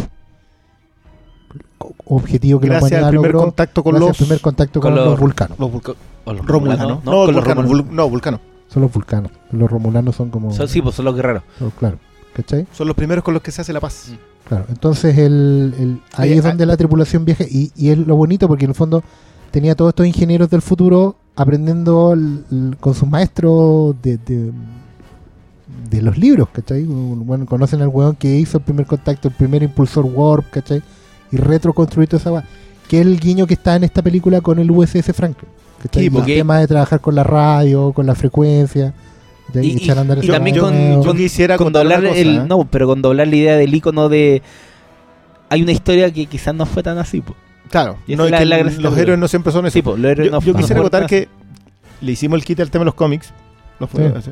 pero se nos cayó, se nos cayó lo ñoño acá, pero o sea, él me arrancó. pero bueno yo debo reconocer que mira yo debo Yo, como les dije, a mí me gusta todo alrededor de Star Trek, así que estoy gozando. Me encanta enterarme de estas cosas sin debo- tener que ver esas películas. yo debo reconocer que yo, yo no soy fan no, no era fan de Star Trek cuando era chico mi mamá veía mucho Nueva Generación la veía en TVN Ya.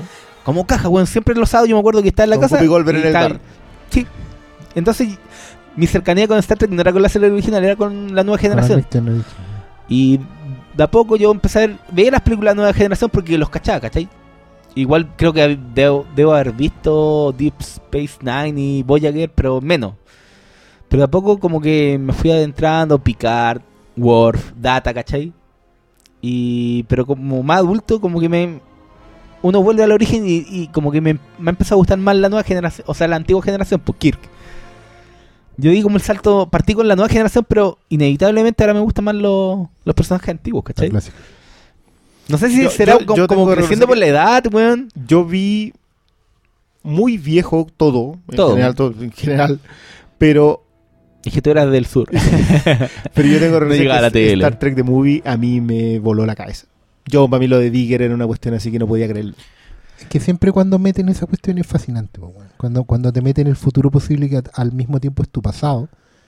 Y caché que toda la historia de la humanidad está conectada por esos hitos. po. Claro. Cuando te dicen que está viniendo también otra enti- entidad gigantesca en busca de su creador y al final es el Voyager. es el Voyager, por la primera sonda que salió a buscar, que hizo el viaje que hace Star Trek, po, esto de ir a donde ningún hombre ha llegado, ¿cachai? Y que estaba, po. Claro, y viene Sí, de es el- vuelta, po. entonces esa weá es una voladura de, de cabeza monumental. No, y de- bueno, yo hoy día de hecho lo posteaba a propósito de lo de Goldsmith. Para mí, yo creo que fue el primer disco de Goldsmith que descubrí cuando, cuando vi Star Trek The Motion Picture. Entonces fue así como una cosa de que el tema de los Klingon para mí sigue siendo uno de mis, de mis temas. Sí, sí, fue una cuestión, pero- Bueno, yo creo que en este punto, yo me acuerdo y digo, Cristian Briones necesita su podcast para hablar de soundtracks. Sí. es el que más sabe. No, no, no, yo, yo siempre siento, yo Ya te- escucho ya mucho. Yo, cuál llegaba John Williams. No, sí, ya. Pero ese es de, pero este es de Jerry Goldsmith, pues no está, no está tan Este es lejos. Goldsmith. No está Sí, esos dos. Recuerda que, que uno fue pianista el otro.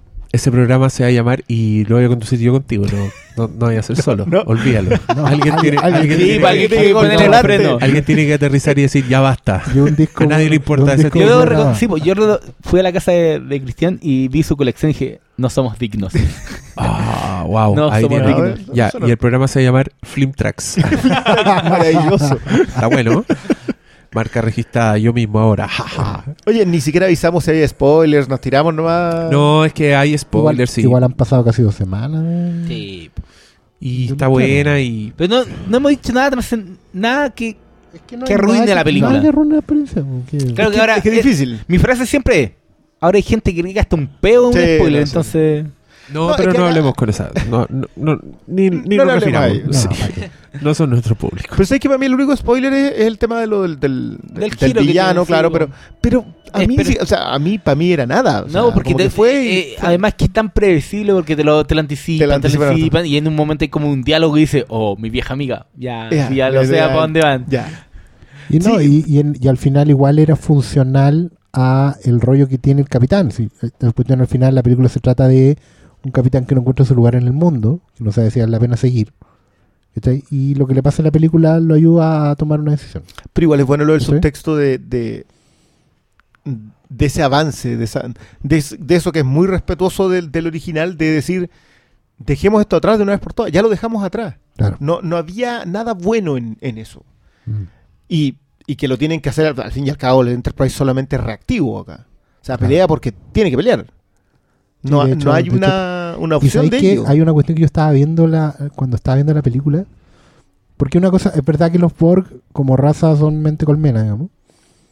Pero nunca había visto, y de hecho fue ya un poquito más como fan, fue particularmente dolorosa la secuencia de la batalla del Enterprise en la, en la nebula. Porque si bien hay un guiño a, a Insurrection en, en el sentido que se echan en el Enterprise, o sea, eso ya lo habíamos visto.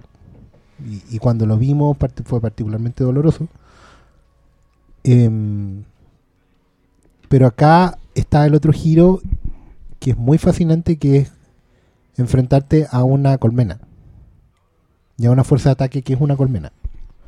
¿Cachai? No, no se ve todos los días. Esto fue A como una fuerza de a- ataque que no es humana. Claro, Esa pero, es la wea. pero claro, y que básicamente funciona como colmena. Y esto fue un poco como ver a Star Trek enfrentándose con el juego de Ender. Ah, Y, los- y le da una sub, una segunda lectura de ciencia ficción dura a la wea. O enfrentarse con la horda de los xenomorfos. También, pues, ¿cachai? Pero, A pero futuro se viene ese podcast. En general, Hagamos promoción de ese podcast que lo estamos debiendo y la gente se lo está preguntando. Xenomorphs Attack. ¿cachai? pero el tema justamente de la colmena como que no es un colectivo.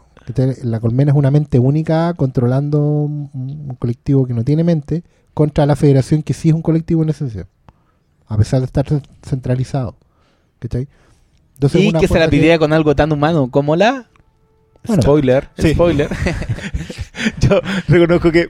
Con la yo- música ese, momento Yo- es yo demasiado sé- bueno. Yo sé que esto va a incordiar a un, a un- al jefe, digamos, pero eh, siempre puede ganar con una canción. güey. Eso nosotros lo sabemos. Se puede ganar con una canción. ¿Y por qué me incordia eso? Robotech. Sí, po. Pero si yo no he visto eso. Por eso. Por eso. ¿Y por qué me incordia? We will win. El win, po. Que también es otro, otro guiño ultra ñoño. Sí, también estaba pensando eso. digo, si algún día no hace una película de Robotech, ahí, ahí está. po. Ahí está. Ahí probaron No, la pues, eh, técnica la idea de, de esta invasión extraterrestre, que la humanidad, ¿cuál es su... como mientras lanza como el contraataque, ponen una cantante, can- Sí, era, era, era el tamborilero. el, el grito de guerra, y los extraterrestres se ven con una agua que no entienden la música, Claro. y, quedan para la cagada y, pierden, pues, weón. Sí, es que Es la no- no he zorra. visto eso, eh, Bueno, el Robotech, Sigo, sin saber dónde está el incordio. Pero bueno, hablen entre ustedes. Pero, Si pero eso tiene que ver, pero tiene, tiene que ver también con eso. Si si la humanidad somos, un- lo que planteaste tú una vez, si la humanidad es la única que hace música en, en el universo. Ah, sí, a mí se me ocurrió eso a partir de Guardianes de la Galaxia. Claro. Pero encontré que eso era un pensamiento demasiado lindo para esa película. Como que no lo aprovecharon. A eso Claro, me refiero. claro. Como que no, no hicieron Claro, nada con eso, si es que se les ocurrió. Aquí tampoco Pero- está, pero... Pero, Pero igual hay con- algo, porque la, la. ¿Cómo se llama el personaje? La. Gamorra. No, la nueva persona, no Sí, me acuerdo. El nuevo personaje. Hija. Eh, No me acuerdo, Lila, o- hija, hija. Lila. No, es que, es Ella, que la- Scotty, Scotty le decía... Lassie. Le decía Lassie. Lassie. Le decía Lassie. Sí, exageraron mucho el tema de los acentos. Yo Se, creo que llamaba hay como, un se llamaba como Jailo, algo así. Sí. Bueno, ella eh, no conocía la música, po. Como que le gustaba el gusta, el ruido y los gritos, dice. Y era la canción Fight the Power. Hermoso, hermoso. Eh, bueno, Star Trek también tocaba ese pensamiento. Y yo, y yo cuando conté eso, que se me ocurrió eso viendo Guardianes de la Galaxia, claro, ahí todo el mundo me dijo, macro, macro. Eran como la, eran como las gaviotas de buscando a Nemo así. Macro, macro, macro. ya, pero ahora me contaron el contexto, así que bien. Es el contexto. Eso es mejor que macro, macro. Oye, le, De hecho, le- que te habían dicho Macros como muy ñoño, te habían Sí, dicho muy, Robotech. Claro. Porque Macros, eh, cuando hicieron Robotech, estos buenos tomaron una serie japo que se llama Macros y le, le quitaron mucha guay y hicieron un compendio de como tres series y crearon Robotech. bueno, pero es lo mismo. po. ¿Y sabes por qué Es lo esa mismo, pero no es, no es igual, te dirán los ñoños. Dicen, ¿sabes- no, Marcos, sabes No, pero a un ñoño, si a un ñoño le decís Robotech, el guante dice macros. Como que te corrige. no, po. Porque me mira No, po, bueno, Robotech. Bueno, este como ponerse la, la camiseta Robotech puede ser la misma historia, pero no es lo mismo que Macros, porque tiene como Robotech la- es la weá que viste en la tele. los gringos, De po. entrada. no, es la versión gringa. No, pero es lo que viste en la tele, Sí, po. es lo que tú conocís Ma- de sí, chico. po. da- Y Macros, Macros el- la tuviste que el- buscar. sí, pues el original japonés. Y no. La, el personaje de la Sofía Butela se llama Jaila. Jaila. Jaila. Ya, yo fui, el que, yo fui el que estuve más cerca igual. así que no, me- no me. Estupendo. No. Yo dije lila. Ídola. Lila.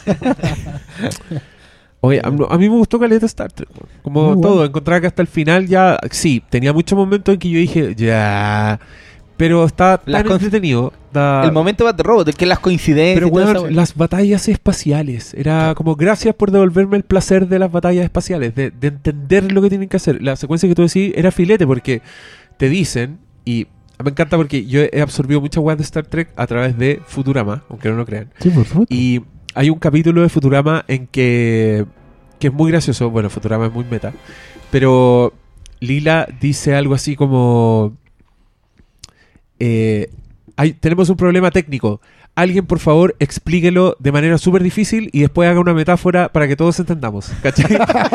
y sale el científico y contesta, dice, tenemos que recalibrar el no sé qué y después bajar la presión y no sé qué. Y todos los que se quedan mirando y el buen dice, ¿cómo desinflar un globo? Y ahí todos dicen, ¡eh, vamos a hacerlo!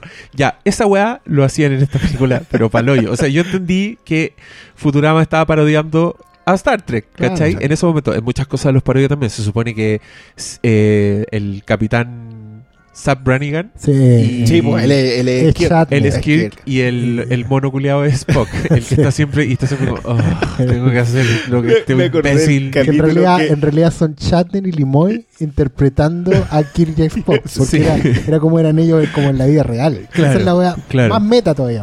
No, pero es que Futurama es palpico. Onda, si los fans de Star Trek deben gozar. Hay un capítulo en que, bueno, por ejemplo, te explicaban que el, el mundo en el futuro había solo dos religiones, los Trekkies y los Jedi.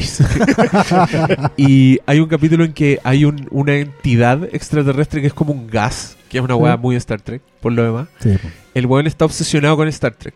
Porque él era como la única señal de televisión que llegaba a su planeta. Entonces el weón se roba a los del elenco original de Star Trek y se los lleva junto con los weones de Futurama claro. y empieza a hacer que eh, hagan recreaciones de los capítulos, pero luego empiezan a pelear entre ellos. Y, y al final es como una aventura muy Star Trek con los hueones de Star Trek, ¿cachai? Y bueno, empecé a- decir esto porque en esta Star Trek toda la... Me fijé que todos los diálogos tenían eso. Tenían primero te decían la hueá técnica de lo que iban a hacer y alguien no entendía, principalmente el Bones, ¿cachai? Como, What are you talking about? Y ahí lo decían de manera fácil, que era como, hay tirado un cohete, cuando, cuando explican que se van a tirar en caída Claro. libre, con la nave para hacerla andar. Ya, ahí yo sabía lo que iba a pasar. Sabía lo que tenía que pasar. Sabía que era lo peor que podía pasar. Entonces yo estaba, entendía muy bien y estaba muy tenso y muy entretenido. Y cuando lo logran, yo estaba así, "Yeah, buena, ¿cachai? Que es una weá que The Force Awakens no tiene ni por si acaso, weón. Eh, Quería No. llegar ahí, ¿cierto? Sí, quería llegar ahí. Y vamos a tener que hacer una pausa porque llegó la comida. Pero, yeah.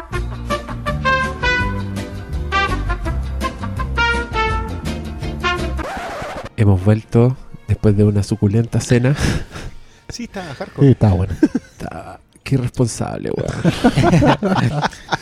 Por último en la tarde, pero. Sí.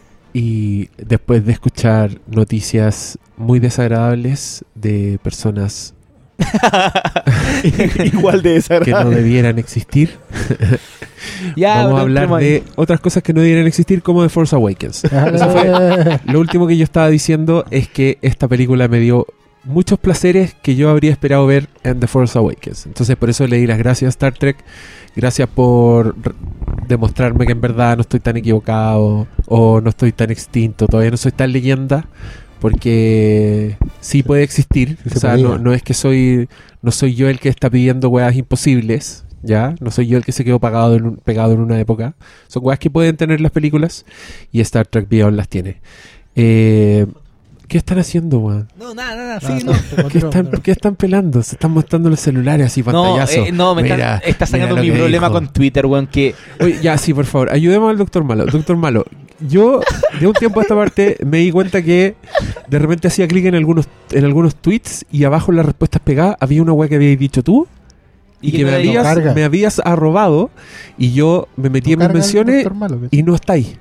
No apareces en mis no menciones. sé qué pasó. Me hablas y no aparece en mis menciones. El mundo me está haciendo la ley del hielo. Yo me pasé un rollo de que te había bloqueado. Porque en algún momento me voy a haber picado con vos y de haber dicho, ah, que se haya la escucha este weón.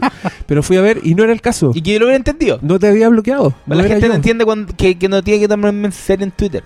Bueno, la cosa es que te pasa algo con tu Twitter, está, Sí, está weón. poseído. Yo me siento, yo me siento como que le hablo a la gente y no me responde, weón. La gente, no aparece en las menciones de la gente. ¿Qué Yo no aparezco, hiciste? yo los leo todos. ¿Qué wey hiciste malo? Como que te automuteaste del mundo. A- algo hice. Pero ¿sabes qué? Pico, weón. Pico. Ahora yo no le voy a responder a nadie. Pero, pobrecito, es como, que, Léanme. es como que está ahí en un cono del silencio. así. Como que van todos caminando, todos conversando y al medio está el malo así como pegándole un vidrio. Así como. ah, Sí, sin no, audio. pero sé que no le responder a nadie, weón. Si quiere hablar conmigo, hábleme por DM. No, pero si, si alguien sabe qué, qué puede estar pasando, si alguien es un usuario power, así, Nada, premium, weón. pro de Twitter, es Jack, cuéntenos. Jack sí. Jack. Sí, porque ya Twitter no me ¿Qué- está respondiendo y yo estoy pensando en borrar la cuenta. Oh. Yo creo- 2007, po, weón. Pero si no tiene gracia, le, le hablo, le hablo a ustedes, no me responden, weón. Pero para eso tenemos el grupo WhatsApp, Sí, pero, weón, yo me debo a mi público. que es más privado. ¿Y cuántos seguidores tenís? No tanto como. Es que esa es la weá. Yo sé que podría tener más, pero hay gente que me. Me ha. Me ha, me ha hecho un follow. Porque yo. Oh, te han hecho un follow. Yo soy el rey del un follow, pues weón. La gente no entiende mi dinámica que yo hueveo nomás. Para qué se toman en serio mis cosas. Bueno, pero ahora nadie te fue. ahora nadie te lee. no, si me leen. En el, yo aparezco en el timeline. La Claro. cuestión es cuando yo, yo te menciono a ti, tú no me leí a mí. Ah, Pero pero, te aparecen las notificaciones. pero es que entonces ponlo. ¿Es la notificación? No arrollas a nadie, pues ponlo, Sí. pone, ponle el punto adelante. No, O sea, sí, para que, para que donde todas, ponga- tu- no, para que donde todas yo, tus menciones salgan al, timeline. ¿Me No, po. entendí? donde yo ponga la. Te puedo poner a ti al final del tweet y no te va a aparecer. Pero- Es una voz muy rara. Y por Cuando te timeline- contesta. ¿Y por timeline tampoco me va a aparecer? Ningún. Por No, por el timeline sí. pero tendrías que haberlo estado leyendo. Claro. O sea, tú sí, un comentario de cargué, cargué el timeline de Dr. Entonces ahora mis tweets van a ser efímeros. El que lo leyó, Lo lees. lo leyó. Sí, gente, por favor, siga al doctor Malo, hagan un diagnóstico de qué está pasando. malo. ¿Será, eres como Un el, hombre de bien. Eres como el Bruce Willis de Twitter. Sí. Como que estás ahí, no sabes que estás muerto. Y todos los demás nadie te puede. No, weón, me sentí como el espinazo del diablo. Soy como un, Ah, un insecto atrapado en ámbar, weón. Oh. Algo que está en el tiempo. Yo, perdón, yo quiero, yo Oh. Quiero... estado anímico, weón. ¿Cómo le dicen Casi. los gringos? El dips, cold dips. Col- ¿Ya? Ya, yo... Indispensable, en unos meses más sale... En un mes más, Ahora en octubre. en octubre, Eh, sale la trilogía... No sé por qué esta va a ser la trilogía de, del toro, pero editan Cronos, El Espinazo del Diablo y El Laberinto del Fauno en Criterion. Oh. Creo que es una excelente oportunidad para hablar de esas tres películas de, del toro. Ya. Ah, No, hablemos de todo, del todo. No, no, no. Don Guillermo, No, centrémonos. Guille, Guille, que me respondió. Guille, Guille, Una vez que yo le dije, sí, oye, sí. Guillermo, y me respondió. Real GDT. Ahora ya no puedes hacer eso. Oye, ya no me lee, weón. Sí, es la wea. Ya no le puedo hablar. Qué pena, fue como que se pegó la quebrada y después y volvió al Eran tiempos mejores. Yo debo decir que eran tiempos mejores del pasado. Oh. Diablo. El espinazo del. Ya. Pero comprometido ya. Oye, la, historia, ¿no? Esto fue. Aquí Sí. terminemos, Les aquí, digo terminemos con aquí, esa, les esa digo historia. La historia, el auge y caída del doctor Malo Auge y caída, se la wea. fue una weá, pero antológica. Muy bien. Ya, ¿qué más? Cerramos Star Trek. No sabían Quedamos preguntas. todos comple- completamente conformes, ¿Sí? contentos. Yo no sé, ¿eh? Bueno, yo hablé como 20 minutos de Star Trek, ¿qué más voy a decir? Ya, nada más. Puta, hermosa, me encantó el, ca- me encantó el casting, eh, los personajes, todo. Tenía como un homenajito a Anton Yelchin al final, se dieron cuenta, Sí, ¿no? Como en, para en antes. el brindis, no, pero antes, en el brindis él dice los amigos que se han ido y hacen un corte a Anton Yelchin muy, Sí. muy poco disimulado. Y, y no podía evitar pensar en Rápido y Furioso de nuevo, weón. Que, claro, en este caso, la anterior no la dirigió Justin Lin.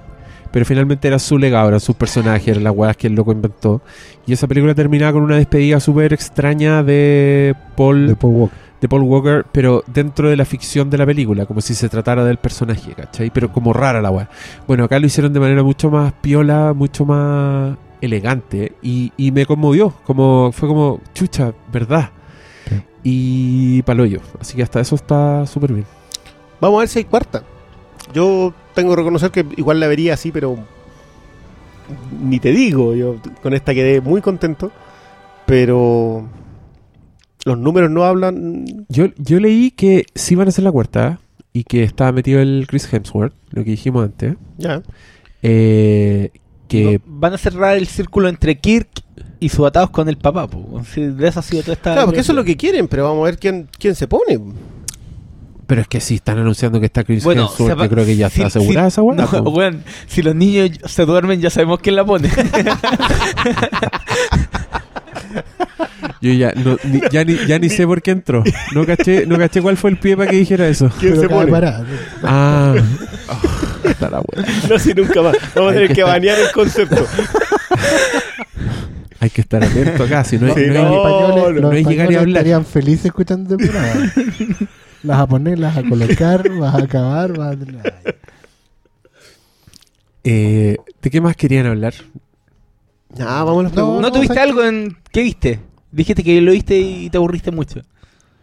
¿Qué cosa? Que película. volviste a ver una película que fue la más taquillera del año. ¡Ay, es carbonero este weón! Pero dijiste, voy a hablar de esa wea. Pero mentira, no dije eso. Les conté a ustedes Recuerda, de manera privada. siempre, el WhatsApp es privado. Sí, pues malo, qué sapo el weón. Y no decir que viste. No, no, ¿por qué? Para que se enojen después, para que me digan, ah, eso viene amargado. Pero ya, si ya, ya, ya no te voy a escuchar más. para que estáis Yo peleando- que te fui, yo que te fui a ver en vivo. estáis peleando en todos los frentes y hay quemado todos los puentes. Yo no sé para qué, si da lo mismo. Ya me caí, Estáis más encerrado que los alemanes al final de la segunda. Únete a la fiesta. Oye, al- perdón, ¿alguna vez has rastreado vuelve, al... la- vuelve el azúcar. Eres más feliz con el azúcar. Ay, shh, vuelve ¿Tú- azúcar. tú lo tenés Te rastreado? a- al, al, eh, al únete a la fiesta, al peón del dinero? ¿No? No. no. O- Son cosas Es que- fugaces. Se olvidan. Pero, sí, pero hab- había algunos trolls más constantes que era ponte tu gente que me seguía y que me hablaba siempre. Y siempre que me hablaba me tiraba mala onda, así muy en serio. Y yo llegaba y les decía, oye, pero loco, ¿Qué onda? ¿para qué seguir? Onda. Y los terminé bloqueando, pero me acuerdo cómo se llaman y todo. Eso sí los tengo Ah. enganchados. Pero no, a los... Por eso mi postura es Esos mejor. eran los con más personales. Que no te lea nadie. ¿Ah? Eso eran- esos no, eran los mi que me postura es chupa el pico. ¿Para qué hablar con hueones? Bueno, pero ¿por qué ahora te estás pegando las quebradas si vos fuiste el carbonero que empezó con la wea? Y da lo mismo porque nadie lee tus 15 todavía. notificaciones. Ya, vi Capitán América Civil War, la empecé a ver de nuevo y me aburrí. ¿Eso? ¿Eso quería que dijera? Ya. Eh, Eso, eso era. Eh, Oye, habían preguntado, ¿no? Yo sé que hay una parte que es la raja en el aeropuerto, en esa película, que es donde mejor lo pasé cuando lo vi en el cine, pero no llegué a esa parte. Como que me aburrí ¿Hasta antes. qué parte llegaste? Hasta... Llegué hasta que aparece Black Panther. Uh, Y encontré que y eran- película. No, pues que ya, ya cuando me han hecho ver la muerte de un personaje que conocí hace dos minutos y me tengo que conmover y aparece el weón y lo único que hace es una pose de superhéroe para venderte la película que viene y, y en verdad importa una raja, como que yo empecé a... Como que me di cuenta de que esas weas sirven solo para la primera pasada. La primera pasada de la película tú estás así como, ah, qué buena, ah, qué buena, qué buena. Pero después cuando ya Ese- ese uno quiere ver un poquito más Sí. a la segunda Yo vez, reconozco que de no este lo- año no no, me he repetido en ninguna película salvo la extendida Director's Cut de Batman Superman que apliqué mucho poder de síntesis las partes que que no eran agregados ya sabía y que me dio mu- es que duraba mucho. Súper poco comprometido, weón. Puta, la wea nomás para veces no hay compromiso Oh, Ah. eh, no, yo este, este año creo que me repetí. Me repetí The Witch y me repetí Green Room. ah sí yo de Witch- estoy hablando de las de Yo cine, también-. Y de las de le- cine me repetí Batman Superman y tengo que repetirme Civil War. Por compromiso. ¿Viste? ya. Eh, eso quería que dijera. muy Ya. bien ¿Ahora estáis contentos? sí pasemos a las preguntas Te voy a hacer muchos replay en Twitter. Yo te leo, sin problema que a mí no me leen. No es malo, weón. Ahora va a empezar a estudiarle a mi jefe, weón, poniéndole pura weá, total, no me lee. Eh, José Miguel Fredes pregunta: Nombren tres películas que consideren que están subvaloradas. Me gusta, estas son como preguntas de game show así.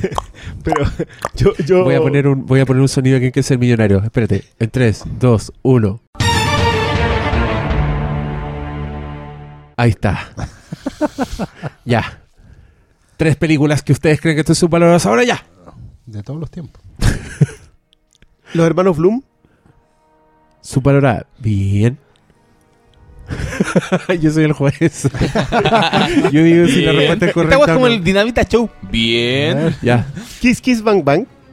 Ya, que bien. de verdad creo que debería tener mucha más pantalla de la que tiene. Apaño. Ay, Es que, bueno, tampoco. a ver, Yo, mira, yo no puedo decir El último gran héroe. O sea, no, el último Boy Scout. Ah, Ahí la sí. El último sí, no, el otro no. Pero perdón, Pero mi- esa la hemos defendido aquí abiertamente. Eh, Long Kiss Good, Good Night, que también es de Chin Black, po, weón. Con No, lo la de Good Night es sí. de Rennie Harlin. Ah, Renny Harley, de No, veras, pero, pero, pero con escrita guion. por, escrita sí, por escrita Black, por sí, Black. La de Gina Davis, que es como una gente. Es como fue Bill el, no, no sé, no. el The Long Kicks Good Night es de esos guiones que tiene como récord de haber sido el guion más caro de ese año, como el, el que se pelearon más estudios por hacer.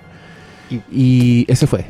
Eh, fue uno de esos. Fue uno de Que los la película de Gina Davis, como- Davis con Samuel L. Jackson. Sí. Por si no la Que era ella como una. No, es súper bueno. Tiene, uno- tiene unos diálogos, tiene unos diálogos increíbles Sí, y todo, y es pero. muy funciona muy bien sí. la dinámica entre ellos dos, entre el Samuel L. Jackson y la Gina Sí, Davis. y es Born, es Born. Eh, es, Born una, es Again. una loca con amnesia que no sabe que fue espía hasta Y que empieza a hacer diría- sus poderes. Waterworld. Subvalorada. Sí, la tratan como la mierda y yo creo que. el- por- porque un- supuestamente fue como un fracaso en la taquilla y no es tan mala, weón. A mí yo la tengo en Blu-ray. Oscarín, ¿cuáles son subvaloradas? Estaba acordándome de Mortalmente Parecido. ¿De Cronenberg? Ya, pero esa weá es más de culto que la concha de su Pero madre. Creo que hasta tiene ¿Quién es, canes. quién es el Pero es de subvalorado culto, ahí? pero anda, anda a buscarla en, en Blu-ray o en alguna edición. Nada, pues, weón. ¿Cachai? Y la gente no la conoce. A eso me refiero, por lo menos para mí el subvalorado puede ser que, que, que se le reconozca mérito, ¿cachai? Ajá. Pero no la conoce nadie. La weá, si hubiera que financiarlo hoy día, nadie le pondría lucas, ¿cachai?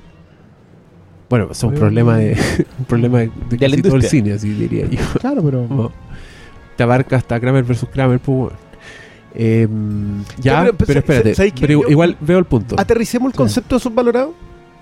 Porque, porque sentí que entramos jugando con, con reglas, con parámetros distintos. Sí. Pero que yo creo que el concepto tiene eso. po. Pero es que, no, es que eso volvemos al tema de su- culto. po. De, de culto una película que en su estreno es poco valorada por la crítica Claro. o no valorada por la crítica y nada valorada por el público.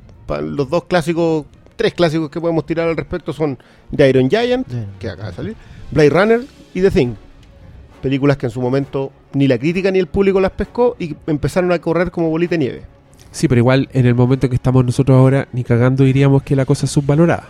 Hoy Porque- día. Sí, po, Claro, día. pero- pero en su original- momento sí, po. No, pero es que yo voy al concepto de, de culto.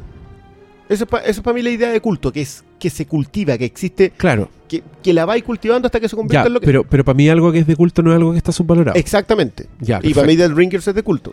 Sí, para mí también. Por eso, No es por descalificarte la... No, no, no, si está súper bien. Por Tema eso- que, claro, por mi eso yo concepto era salté. menos, claro.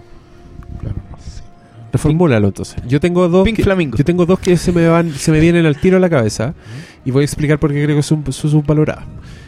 Freddy vs. Jason, creo que es una película muy subvalorada. Y Babe 2.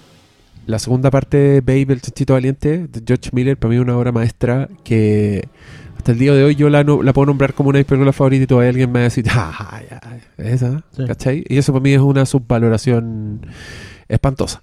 Y en el caso de Freddy vs. Jason le encuentro subvalorada no porque crea que es una gran película, sino que porque creo que el público de Freddy vs. Jason no la sabe valorar. Ya. ¿Cachai? Sí, lo defendiste en el libro muy bien. Sí, pues, es una película que saca finalmente lo mejor de sus dos personajes y que entiende a estos personajes al punto de poder hacerlos interactuar, ¿cachai? Y todos los fans del terror y los fans de esas dos películas no les gusta, weón. Y, y siempre que veo esos rankings de que ponen como en orden de preferencia las sagas, puta, siempre Freddy vs. Jason está al final y a mí me hincha demasiado las pelotas. Onda, weón, ni cagando. Freddy vs. Jason es mejor película de Freddy que al menos cinco películas de Freddy y, y al menos seis películas de Jason, ¿cachai? Pero bueno, por eso lo encuentro subvalorada, porque los weones que debieran valorarla no la valoran. No porque el gran público, no porque deba ganarse un nuevo Oscar, ¿me cachai? Sí, sí, ocho. Ya. Pero es que hay, sí, mi ejemplo de Waterworld es porque hay, no sé, po, la hacen mierda porque supuestamente perdió mucha plata. Claro. ¿Cachai? Es como un factor externo a la película. Que son weas que para la película Ojo que- importan una raja. Que yo, de- yo estoy de acuerdo contigo. Yo creo que Waterworld es una de esas películas Es Mad, es Mad Max, es sí. Mad Max en el agua, weón. ¿Cómo es el Excepto por el factor Dennis Hooper, que yo creo que es tan caricatura que el resto de la película, que se toma muy en serio y Sí, funciona muy en no- serio, no me cuadra. Sí. Es lo único que te que, que te podría tener en contra. El resto, yo vi Waterworld, la vi completa dos veces, así que no, no voy a... Y que, que no estaría poca vela dos veces, weón. no, po. Sí, dura caleta. Pero, pero se hace súper liviana. No, si no es tan larga. No, Parece muy larga. Dura como dos horas y media, Sí. pero. No, yo conozco Ah, prejuicios, yo, yo tengo otra subvalorada. Godzilla. La, la nueva. Ahí estamos de acuerdo. Súper Sí, subvalorada. sí, sí. Esa weá Sí. también, muchos geeks así, weones que se dicen fans de Godzilla, no la valoran y esa weá no está bien. Y no Yo sé, sí, concuerdo. pues y es como que no se dan cuenta, oye, bueno, hay visto la película japonesa donde el Godzilla sale nada. Como que todo lo bueno está esperando la versión Godzilla blockbuster por, al porcino. Es que más encima Godzilla o sea, rescata conceptos de las originales en cuanto al subtexto, todo este tema del, del, del- del- el- la guerra nuclear, sus consecuencias, la radioactividad, etcétera, etcétera. Todo eso lo rescata y lo coloca al servicio de contarte otra historia que coincide que esta vez pasa por Estados Unidos y sería todo lo criticable. Sí. O sea, te echáis personajes principales porque en realidad el personaje principal que tú crees que es el principal no lo es. La historia es más importante. O sea, Godzilla se merece. Sí, subvalorada creo que el mejor Es que concepto que, para mí la, la escena la revelación de Godzilla es una Es weá hermosa. O sea, Yo- yo se sí- ve desde el aeropuerto, la- desde la gente que está dentro del aeropuerto, se ven las patas de los monos peleando y, y el otro mono le pega una patada como a un avión. Entonces la weá rueda y empieza a explotar así. Explotan muchos aviones unos detrás de otros y eso ilumina con fuego para arriba. Y ahí la cámara sube y veía a Godzilla y el weón se suelta el rugido. Weón, esa weá es mala, váyanse a la concha de su madre. Aprendan a ver películas, loco. Muy bien. Ya, antes que se me vayan, eh, para mí las subvaloradas, ya aterrizando más el concepto, el Frankenstein de Kenneth Branagh. Ah, Mish, el- excelente elección. Una cosa que no me acuerdo cómo se llama en inglés, pero en español se llama Cabezas Huecas. Con Airheads. Brendan Fraser, Airhead. Una maravilla. Steve Nah, ¿en serio Una esa weá? sí. ¿En serio pone esa weá? No le creo. Steve Buscemi, Brendan Fraser Brendan y. Fraser y sale Kramer de Seinfeld. Y el otro de la banda era Adam Sandler. Adam Sí. Sandler, El sí. Weón, ¿tú cachai que? No sé si a ustedes les y, pasó, el, pero y el DJ era el Joe Mantegna. el pelado, sí, el... No, no, ¿Era el- Joe el- Mantegna? Era Joe Mantegna, era Oh, no me, acu- ¿De no me acuerdo. No. Pero yo creo, sí, es la weá. En, en comedia hay ¿No era mucha el weá. Pantoliani? Pantoliano. Sí, yo Pantoliano. Pantoliano. Pantoliano, Sí, sí. ese. Pero en comedia, sí, pues, en comedia yo creo que hay mucha weá subvaloradas por el karma que, por ejemplo, para mí Happy Gilmore es una obra maestra de comedia, weón, yo lo paso muy bien. Pero todos lo, lo atacan porque es Adam Sandler, No, pero es que Adam Sandler tiene, es- tiene Happy Pero- Gilmore y tiene Billy Madison. Pero weón, que Happy son- Gilmore es la zorra. Digamos, es la más Pero para mí lo, lo del cocodrilo para mí sigue siendo una ¿Y cuál era la otra? Ah, ¿vieron a los del Flamecast también les gustan las películas malas? Sí, po, Sí. pues hay que disfrutar todo. ¿En qué momento? Yo siempre he dicho, yo no tengo buen gusto. ¿Otra? Más, pues, si Oscar no ha dicho ninguna. Sí, ¿cómo otra. dijo Frank? No, si te Sí, desca- descalificamos lo mortalmente parecido. el- sí. ¿Y cuál era la otra? Espérate. ¿Cómo fue? Bueno. Y claro, están hasta subvaloradas en mi cabeza. ¿Cachai? Son como. No, no las tenía así frescas. Ajá. No- ¿Cuál era? Bueno, yo saco otra. Mortal Kombat. Nah, La uno. me wey. La 1. Sí. Bueno, hasta el día de hoy sigue siendo la mejor adaptación de un videojuego porque la weá capta lo que es Mortal Kombat. Es una película de mierda, pero es Mor- Mortal Kombat. ¡Mortal Kombat! Tun, tun, tun, Se, respeta a sí mismo como una película de mierda. Sí, sí, yo po, lo weón, sí, es una película de mierda, weón, pero la sí, weá. pero no está subvalorada, pues, weón. No, está, en- Si está no en hay su, na- está en su rango. no sí, eso, está justamente valorada. No, yo creo que debe ser más valorada con- considerando las mierdas de videojuegos que han El que- salido en los años posteriores. El que alguien se entusiasme y cante Mortal Kombat, eso es valor suficiente. Sí. Ya, no más Es que eso, tope. por favor. Ya. Vamos a otra pregunta, si no vamos a estar aquí Defendamos películas no, no, Yo estoy seguro que Oscar Salas tiene la media respuesta, pero está ahí estítico. Se me fue. Ya. No, dale, Puja, no, puja. ya, lo siento, José Miguel Fredes, no pudimos cumplir tu, tu cometido. Jebu Barrios pregunta, que bacán que volvieron. Nada que preguntar, puro aguante, cabros. Y pone un bonito de volvieron en forma de fichas. La gente nos pedía, De los Simpsons. digámoslo. Sí, ¿sabes Este panorama actual, Había, había gente. eh, Este panorama actual. este panorama actual donde la gente comenta puras mierdas. a ver, espérate, es que acá hay uno. Mira, Ariel preguntaba hace un día, querido Hermes, ¿qué chuchas pasa con el Flimcast? Aquí estamos. Aquí estamos. po. Nos habían matado Suicide Squad, Después alguien dice que está que nos había matado Suicide Squad, otro dice que esperamos más que los fanáticos de DC esperando una buena película. Eh, ese cabrón sabe que los fanáticos de ese tenemos por lo menos dos guardadas, ¿cierto? o sea, tenemos Dark Knight y tenemos Superman de Movie. Con eso ya nos podemos retirar. Sí, seguimos ganando.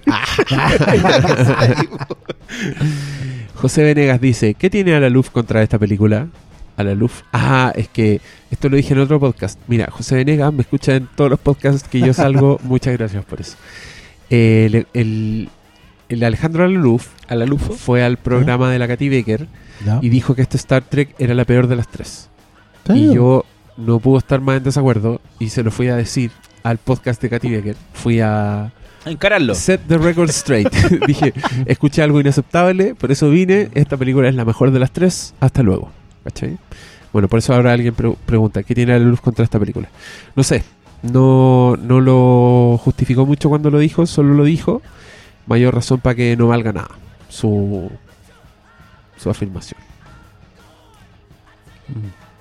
Sí, no sé por Mm. qué, weón. No, sabes que yo. No. No. ¿Cierto? no la estoy peor tan de loco. las tres, no. Ya, Into bueno. es muy mala, weón. Yo me repetí las dos Las dos, es que las dos están malas No, la y no. al tiro, Mala, mala, al tiro no se puede creer que diga Yo, algo yo reconozco que por un lado tengo que decirlo. O sea, sale Cumberbatch haciendo de Cumberbatch y ¿Qué eso ya me, me, des- me- me descuadra un poco. Quizá a Alejandro le gusta Cumberbatch. Es un, Está bien, es un Cumberbatch. Pero aún así, la primera. O sea, yo para mí esta está a la altura de la primera. A mí la primera me gusta mucho.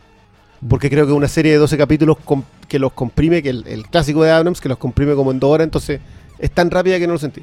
Para mí la primera tiene un hoyo en el guion que, que es esta cuestión de que aterrizan y justo al kilómetro que van caminando se encuentran con la clave. Y eso yo también imperdonable en la uno. O justo Y- llegan al planeta donde está No, Scotty. justo cla- cae al, al planeta y cae justo al lado caminando. O sea, no, no es. Que, que igual esas cosas están en Beyond, pero están mucho mejor disimuladas. Sí. O sea, ese, es el tema. o disimuladas. sea, no es- Eso es porque ponte tú, yo vi la película, la seguí perfecto y me sorprendí y todo, y llegué al final y después apenas salí del cine donde en el ascensor dije, ¿y quién era todo lo- eso del ejército del, del malo? Sí, y ahí y se te empieza a desarmar la ¿Qué película, son? como Ah. que claro. Y, y exactamente qué hacía para... ¿Cachai? Y la explicación en la película es súper burda, es como... Muéstrame el diario del capitán y la weá te muestra un clip de tres frases que te pseudo explica su historia como he descubierto la tecnología para no Ah. morir. Como que esa weá, que esa línea, weón, por favor. Pero, puta, está bien armada, eh, muy bien diseñada. Las secuencias del espacio yo las agradecí. En IMAX 3D se veían así, conche tu madre. Y el sonido, todo, todo Sí. bien con... Ya me acordé cuál era la otra super. ¡Eh! ya, dilo. Even Horizon. Ah, sí. Es la, es la mejor película de eh, Paul Dob el, el Paul Anderson falso. Director de... Mortal Kombat. Y Resident Evil, weón. Y de. Pero esa- yo, yo tengo una teoría sobre Mila Jovovich. Mila Jovovich se echa carreras. Oh. Oh, O sea, vos, vos sí se pitió a. se, pi- se pitió a Besón. Después de eso, Besón nunca más volvió. O sea, si me dicen que el quinto elemento y el quinto elemento y ya. Yo, que qué bueno que les gusta el quinto elemento, pero yo de ahí, Besón nunca más. ¿No te gusta el quinto elemento? No. No. No. Pero, Estéti- weón, estéticamente la encuentro una maravilla. Pero es tan y nada más. única, es tan única su estupidez, es tan entretenida. Pero no, es que, weón, a mí Mira, me, está me pasa, me pasa eso. Yo veo esa película y es como color, es Ya. optimismo. es- Corben. piensa en es- esto. Piensa en esto. Yo soy un joven, no hay nada como el quinto elemento. soy un joven de veintitantos años Ya. que se acaba de acaba de descubrir a Luc. Besson. Ah, ya. O sea, vi, Viste Azul Profundo. No, y, No. Subway. ¿Viste Vi- Subway? vi Subway, vi Nikita y vi León en ese orden. ya. Ah, y Azul Ay, Profundo ¿no fue. viste Azul No, Profundo? Azul Profundo lo he visto en la tele y así Ah. como que nunca le di mucha importancia. Ya. Pero veo esas tres películas Ya. y viene la nueva película de Luc Besson y la voy a ver al cine y voy así y veo el quinto elemento. piensa en eso, piensa O ¿Qué sea, sí, te la ese- tomaste más en serio lo que querías. Yo Ese creo, que, yo creo que no fui tan distinto como fuiste tú, Ya, También había visto todas esas weas y pero antes, papa. Y veo las esta- vi como con veo cuatro años de diferencia. Y veo esta. No, Yo la vi no como debe con haber sido seis meses. tanto. No debe haber sido tanto. Y veo esta weá y fue como, weón, nunca había visto algo así. Subway tiene la mejor secuencia de persecución cuando el loquito anda buscando en la guantera el cassette. Y esas cosas están después extrapoladas al quinto elemento, no hay caso. Yo, y ese peinado de Gary Oldman, y Gary Oldman más sobreactuado que nunca. Y, y créeme que ese, ese es casi un mérito en sí mismo. Esa weá es un mérito en sí mismo. Eso mismo te quiero decir. O sea, loco. ¿Cómo te podés sobreactuar Y una. tanto? Y le pone a su película donde el villano principal tiene una escena en que se atraganta con una weá y el, y el cura lo rescata. No, No, weón. Luke no. Besson, yo creo que es un ejemplo. No sé cómo ponerlo, pero siento que estoy tratando de ver si este es el fenómeno de Luc Besson, pero siempre me pasa que la segunda película exitosa de alguien, como el segundo gran hit, suele ser un lujo hermoso. ¿Cachai? Suele pasar, por ejemplo, cuando los directores se ganan un Oscar. Se ganan un Oscar por una película y la película que hacen inmediatamente después es una película que nunca habrían hecho ni cagando antes sin haberse ganado el Oscar. ¿Me entendí? Ya, sí. Como que se dan un lujo y hacen unos caprichos palpico. El King Kong de Peter Jackson. El King Kong de Peter Jackson, por ejemplo. Eh, a mí me gusta el eh, Metegol de Campanella. El weón Ah. se gana un Oscar y la primera película que hace es una weá de, de animación. Que nunca que más dijo te que van a nunca decir más. que bueno. Taca, No, taca, ni él mismo. ¿cachai? Claro. Que nunca le, iban, le habrían aprobado de otra De forma. premio. Eh, Danny Boyle hizo 127 horas. Que también pas- es una película de un weón encerrado. ¿Cachai? Como que se dan Sí. ese lujito. A mí con el quinto elemento siento que un poco ese tipo, esa energía le siento. Como que siento un weón que le dieron mucho y dijo, voy a hacer una weá. Creo que es una declaración del loco. Es un guion que el weón había escrito a los 13 años. Claro. ¿Cachai? Entonces como Se ese, ese compromiso a esa visión y que el weón haya pues- puesto lo- Pero los diseñadores, no, Pero lo tira y ya giró haciendo No, los, los pero es- diseños. En la misma postura Spielberg haciendo 1941. Que en otro momento después de haber hecho si Tiburón y Encuentro Cercano no lo hubiera hecho. Pero ¿cómo se dio el lujo de hacer esa weá? ¿Viste? No sé, weón. Yo, sé- Ya, yo está le bien. veo, le Si veo un valor. que es un mérito, Le veo un valor. está bien, Mérito. pero... No sé un mérito, pero un valor, como algo, algo que admirar, algo único que no va a estar en ninguna otra wea. Eso me pasa con. Bueno, mi teoría es que Mila Jovovich después de eso se echó la carrera del cabro. Y que lo mismo pasó con Paul W.S. Y Mila Jovovich, que hay que decirlo, actúa en el quinto elemento, no se puede creerlo. La, la creación que hace esa weona con ese personaje eh, es impactante. ¿Algún comentario? Voy a contestar más Ya, preguntas. Bueno, eh, no sé si contestamos José Venegas que tiene a la luz contra Star Trek. ¿Qué sabemos De ahí, nosotros? de ahí salió. Terminamos hablando del quinto elemento. ¿Qué tal? Mauricio Salinas. ¿Algún comentario acerca de Sing Street? Una de mis favoritas de este año. Sing Street es una película encantadora. Véanla. ¿Alguien la ha visto acá? No. Yo la vi. ¿Tú la viste? Yo ¿Te la vi. gustó? Sí, el, el final como que no me cuadra mucho, pero los personajes son tan llamativos y como que es como la historia de un cabro chico que crea una banda solo porque le gusta una mina. Sí. Entonces como son pequeños detalles. Perdón, Tan pero- encantadores. ¿y, y el rock no existe por eso? Por eso Bueno, existe, sí. weón. Pero por eso ¿Quién- es ¿Por qué, por qué se aprende a tocar rock. guitarra? No? No, y, además es como una reconstrucción ochentera porque va pasando por etapas. Entonces weón- por eso. Ah, No, y es va- una película, es una película con personajes muy queribles y que además integra la música. O sea, los buenos Ah. componen y transforman el proceso de la creación de una canción en una hueá super es, como, ese es cinematográfica. como el sello del director ese, ¿no? Claro, porque antes, hizo Once, esta weá es como una secuela de Once, así, Begin secuela espiritual, como que es lo La mismo, pero Begin mucho más... Begin Again. Que también es de un loco que está. Begin Again que también es de él, sí. Que me he dado cuenta que a mucha gente no le gusta. Yo la vi y fue como, sí, pasaron dos horas. como, como, sí, hizo correr el reloj. Eh, pero no, Sing Street es encantadora. Vean Sing Street. Tú. Eh, Pamela Ursúa. ¿Qué no tiene Star Trek que sí tiene Star Wars? ¿Dónde está mi hype por... No sé qué es eso. Es como un avatar, pero cuando el avatar no lo lee y aparece como un cuadrado, que parece Ah, cualquier no cosa. cargó. Eso, sí, no sé qué. ¿Qué tiene Star Trek que sí, que no tiene Star Trek que sí tiene Star Wars?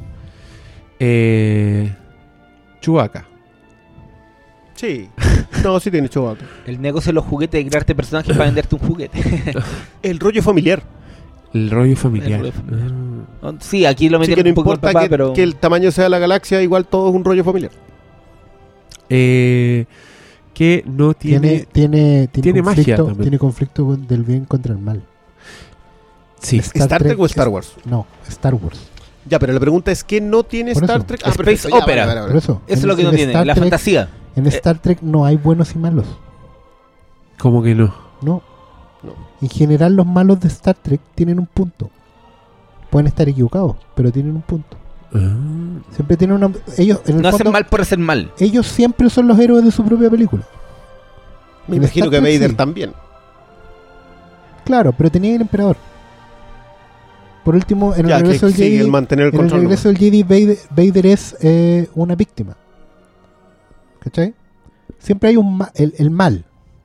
La dicotomía bien y mal es súper clara en Star Wars. En Star Trek no.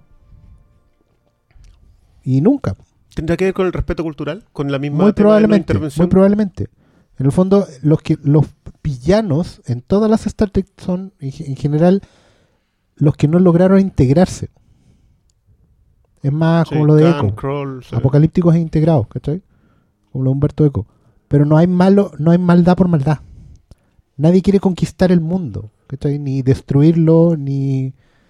Esa weá que- la, la típica dicotomía del mal, del mal, ¿cachai? Que es, voy a destruir el mundo. ¿Y dónde hay a vivir tú, po, Cuando el mal está dispuesto a destruirse a sí mismo con tal de destruirlo todo, ¿cachai?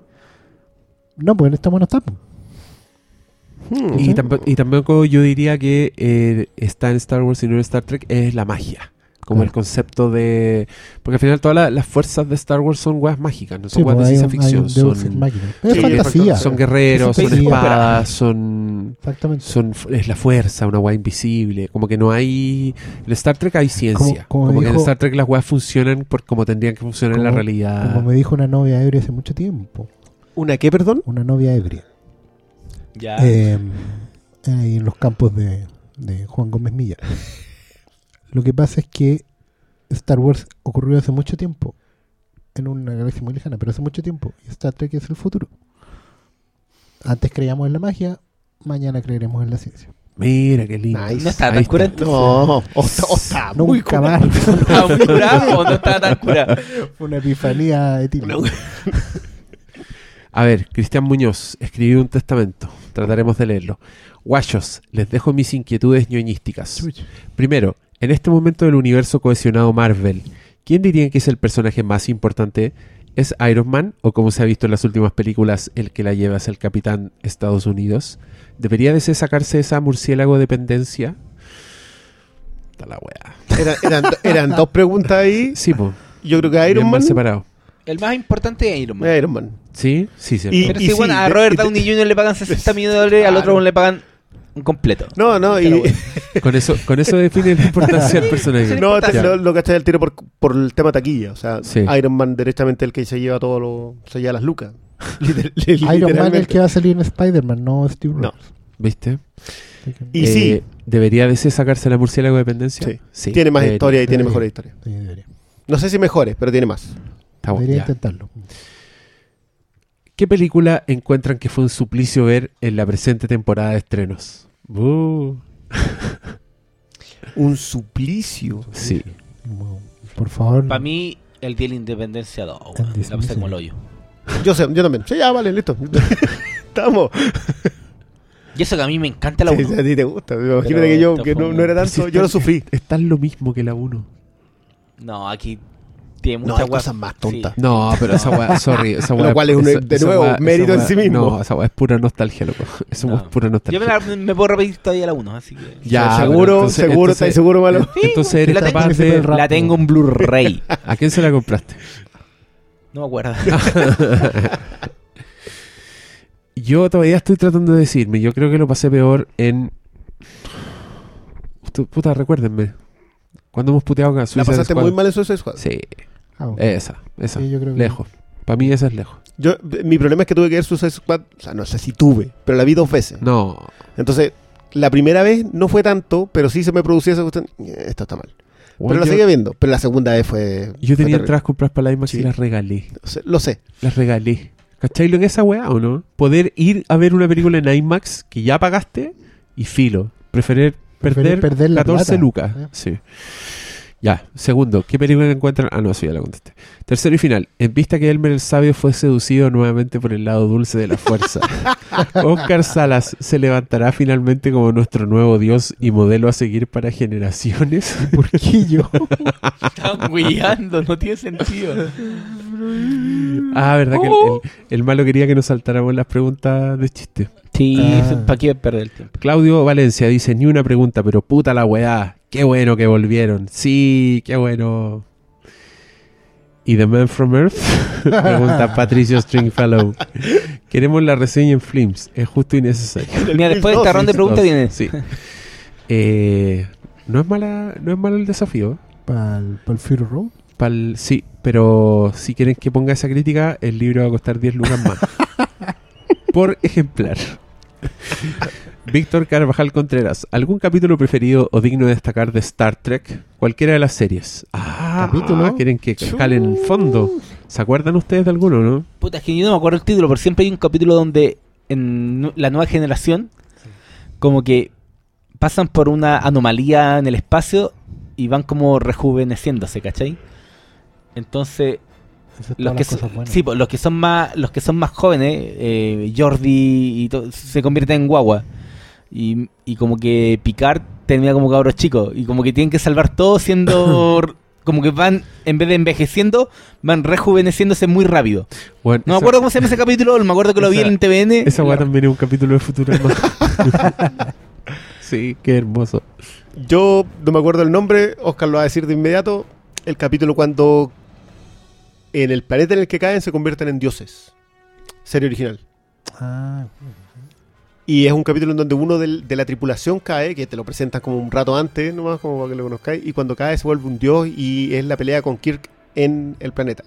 Y es súper buena porque teológicamente hablando, la idea del, del- del ser humano convertido en dios es extraordinaria.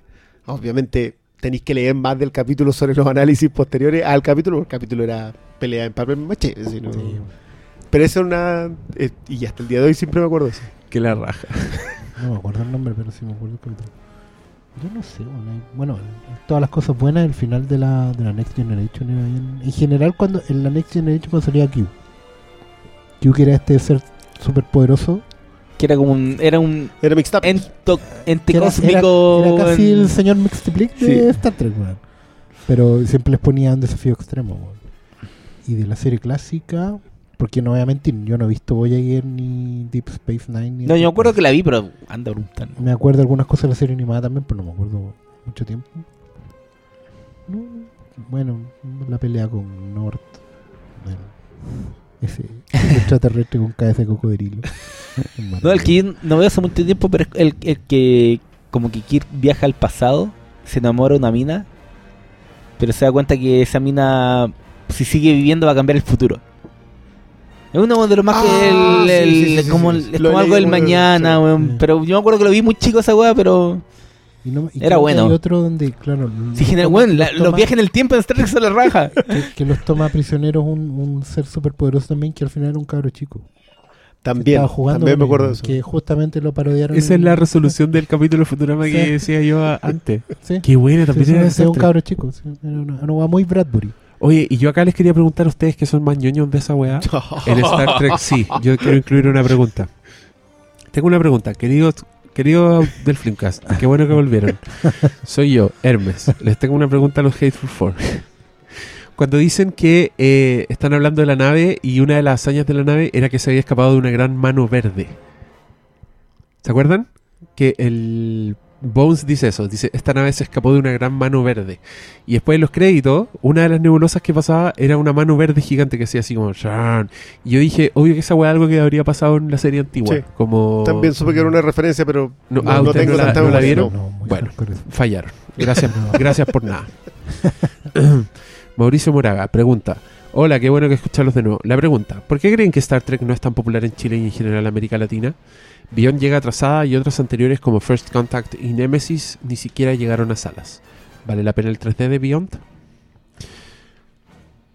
Eh, yo creo, yo estoy seguro, digamos, nunca ha sido popular, no solo no en Chile, en ningún lado. Lo que pasa es que, lo- claro, esto lo, sí- lo dijimos, los nerds originales son los nerds originales, pero siempre ha sido poco. Es que nunca ha sido hit, po. creo que la de nunca- la primera de Abrams habrá hecho 700 millones y esa fue como y locura. Si es que, Si es si que- es que puede que mucho menos. 600, ponle. Y ha sido la más taquillera, así Sí, después po. han ido hacia abajo. ¿cachai? Pero en general, históricamente, o sea, de, de las otras películas son nueve películas, contando las dos generaciones. No, 10. Nemesis es la novela, ¿sí? Son 13 películas en total. Son 10 Ya. con Nemesis. ¿cachai? Y ninguna nunca fue un éxito para nada, o sea, si alguna vez le fue bien al aire Can de haber perdido con otra película en el mismo año, Regreso Jedi, no sé, ¿cachai? Nunca ha sido popular, no, no hay que confundirse en eso. Lo que pasa es que está es el fandom más duradero probablemente después del de los cómics. Y, y El de implantado un montón de, claro, y ha implantado un montón de modelos de, de, de cultura nerd que lo replican los demás. El tema de las convenciones, el tema del cosplay, El cosplay nació el- ahí. el- las guías de lectura, las interpretaciones, eh, todas la- las enciclopedias, todos nacen con Star Trek. Entonces parece que fuera muy grande, Pero en realidad no lo es. Cuando uno va incluso a las comicones locales, hay cuatro stands de distintos grupos de franquicias nuevas y el de Star Trek son los mismos viejitos de siempre. Y son los mismos. Yo 10 años en el circuito y 10 años venden los mismos compadres. ¿cachai? Yo lo Así que- admiro. Sabes que yo, yo reconozco más que fieles, gente que ya No, y aparte que son enciclopédicos. Además, no es una cuestión de. también Y no de figurita, de, De hecho- capítulo. De hecho, hay un tema acá, porque eh, en general yo he visto muchos comentarios, y nosotros mismos probablemente, ninguno se reconoce como un fan de Star Trek, un Trekker o un Trekkie. Eh, ya esa distinción lingüística es muy niña. Sí. Pero nadie se ¿Cuál es reconoce la, como cuál es la tal distinción? entre Trekker o Trekkie. ¿Trekker? Trekker. Claro, Trekker, el- Ya. como se autodenomina el fan de Star Trek, y Trekkie es el, el peyorativo que le dan todos los demás. Ah, como nigger. Pero, pero si tú de verdad te ponías a buscar a un verdadero fan de Star Trek, vaya a encontrar a uno en tu vida. Todos los demás como que hay respeto, porque es como, hoy sí, en realidad ¿Sabes ahora qué? que hemos ¿Sabes qué? Yo creo que, madurado, que es al revés. Es como que independiente que puedas tener la afición ¿Mm? y con eso ya te debería bastar. Porque tú, si te fijáis, la gente que lee cómics es comiquera. Sí. No necesariamente los compra, es verdad. ni los analiza, ni trata de producir. No, no, no funciona como cultura hacia adelante. No leen, no. Pero el momento en que los lee ya se considera comiquero. Pero ninguno aquí, independiente que nos sepamos un montón de cuestiones, que hayamos visto un montón de capítulos, que, que entendamos y queramos, no nos denominamos fan de Trek. Es que Porque es el, fan de verdad de ha vi- Star Trek sí, po, ha es visto, de verdad. sí, po, ha visto todos los capítulos de Star Trek, ha visto todos los de Next Generation, ha No, visto todos se de... gastó Se la- gasta 200 lucas Sí, en los y se los compra de nuevo. Cuando salen en Blu-ray, claro. Cuando nosotros decíamos, oye, el de Star Wars se compra todo. Sí, puede ser, pero el Son de seis Star Trek- películas y un par el de series. Trek te deja lucas, sí. No, hay mucho más cariño. Yo creo que por eso también Sí. como que esos son The Elders. Claro. El No, y, y- lo otro, y lo otro, como bien decía el Diego, porque ha permeado tanto la cultura que tú terminás consumiendo Star Trek a través de Futurama, a través de Claro. parodias, a través de un montón de cuestiones. ¿cachai? Yo, de hecho, creo, quiero que o sea, es indispensable que hagamos un, un- acotemos que Galaxy Quest debe ser quizás el mejor homenaje filmado a Star Trek. Qué gran película. Qué tremenda joya, Hay qué otra cosa subvalorada, completamente subvalorada. Ahí hay otra, ahí está la tercera. Ahí la- Otra Cumplimos. más, ¿viste? Ya. Está bien. Había más preguntas, parece. Tenéis como 60 comentarios. Puta, sí. Vale, vamos a filtrar. Hablen de cine chileno. No sé. Aquí no ha pasado nada. Neruda, las plantas, nunca va a estar solo. Y no ¿Cuál- tanta cuál es la película. planta? No tanta película las Ah, la vida sexual de la gringa. No tanta película hit gringa. Bueno, espero que te haya gustado nuestra discusión de Star Trek Beyond. Pronto vendremos con Aquí no ha pasado nada. Sí, yo Eso creo que sí. Eso sí, lo aseguramos. Y, Si no, es, si no espera, si no ha escuchado, aguantamos. Y también por ti. está- Lo haremos por eh, ti, Diego Armijo. y está en la gama de los grises, y está la memoria del agua. Y Yo, está yo a la gama de los grises le, tengo echado el ojo independiente de, Sí. De- y, del tema. Chi- digamos, y pero- Chicago Boys también está ahí. No, pero Yo la vi, ya, Chicago sale hace Chicago rato. es buena esa película. No, pero De ahora, hecho, es- ahora es- está en o sea, DVD. ese documental y te da mucha rabia porque estos viejos culiados, ¿cómo, te- cómo nos Pero metieron en ¿sabes el... Pero eso, pero es que ahora está en pico, DVD. La pueden ir a buscar. Ah, que, ah, que ahora para mí, más que eso, es. Yo creo que fue un comentario que tú colocaste en el, en el weekend. Que sigue siendo un documental de economía. Sí. Y tiene un ritmo impresionante. Aparte que el, el hacerlo a partir de, un- de algo que estaba pasando en el momento. Que para mí siempre son los mejores documentales. No sé si mm, han visto las cosas de mm, Perut Novikov. De la Betina Perut y el um, Iván Osnovikov. Ellos hicieron la muerte de Pinochet, hicieron una cosa que se llama Noticias, tienen una cosa que se llama mm, Chichichilelele, Martín Vargas de Chile. Y ellos tienen muy buen ojo para ver pasar la noticia y ir y hacerla al tiro. Y el, el de la muerte de Pinochet es una joya. O sea, esa cuestión fueron ahí donde No, pero estaba este- la gente celebrando. Este el Chicago Boys está metida Carola Fuente, mi respeto. Todo. Pi- pi- pillaron a Paul Sheffer, weón. Sí, sí. Grande, no, no tiene, Fuente, no bueno. tiene- sí. Bueno, sí, para que no digan que no vemos nada chileno. Diego Armijo, esa respuesta fue para ti. Eh, Ah, yo vi, yo vi Neruda. Neruda. No. Bueno, no podía No, esperar otra sí, cosa. no, a mí me gustó Neruda, pero no es peligro. de hecho, le dedicaste reseña. Yo le hice una reseña Sí. y fui justo, creo. Esteban Ramírez, ¿vieron El Niño y la Bestia? ¿Qué les pareció? ¿Es una señal para la entrada del otro cine o se verá mermada por esta sobrecarga de blockbuster que se avecina?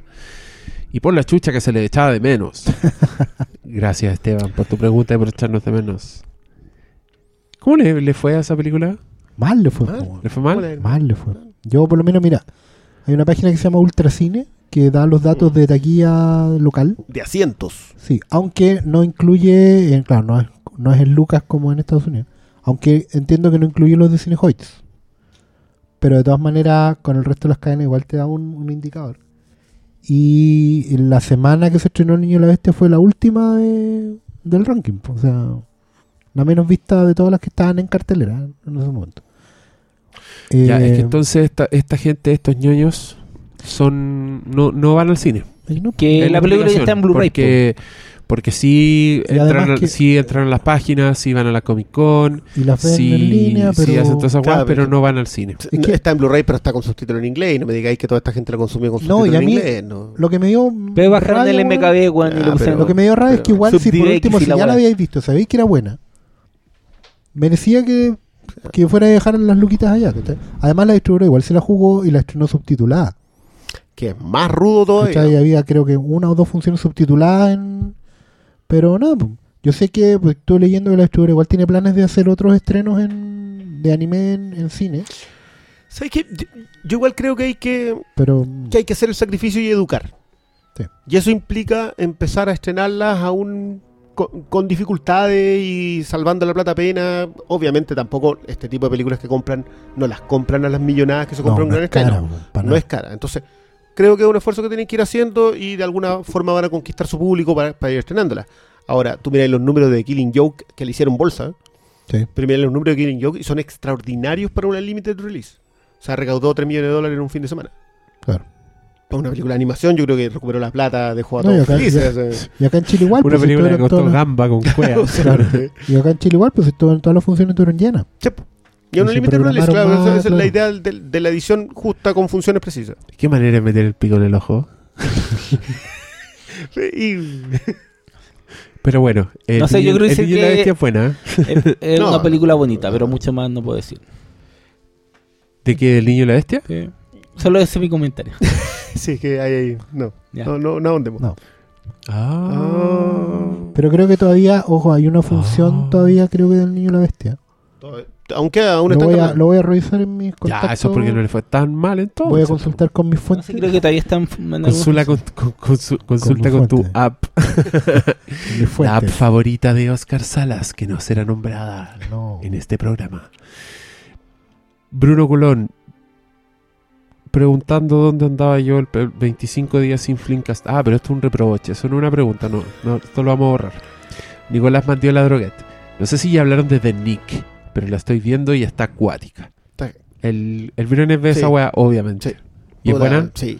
Recomendada. Mira, yo el otro día la estaba, de partida la dirige Soderbergh Ah, entera, así que ya, no, no, a verla. no hay ni, por qué no Se acabó.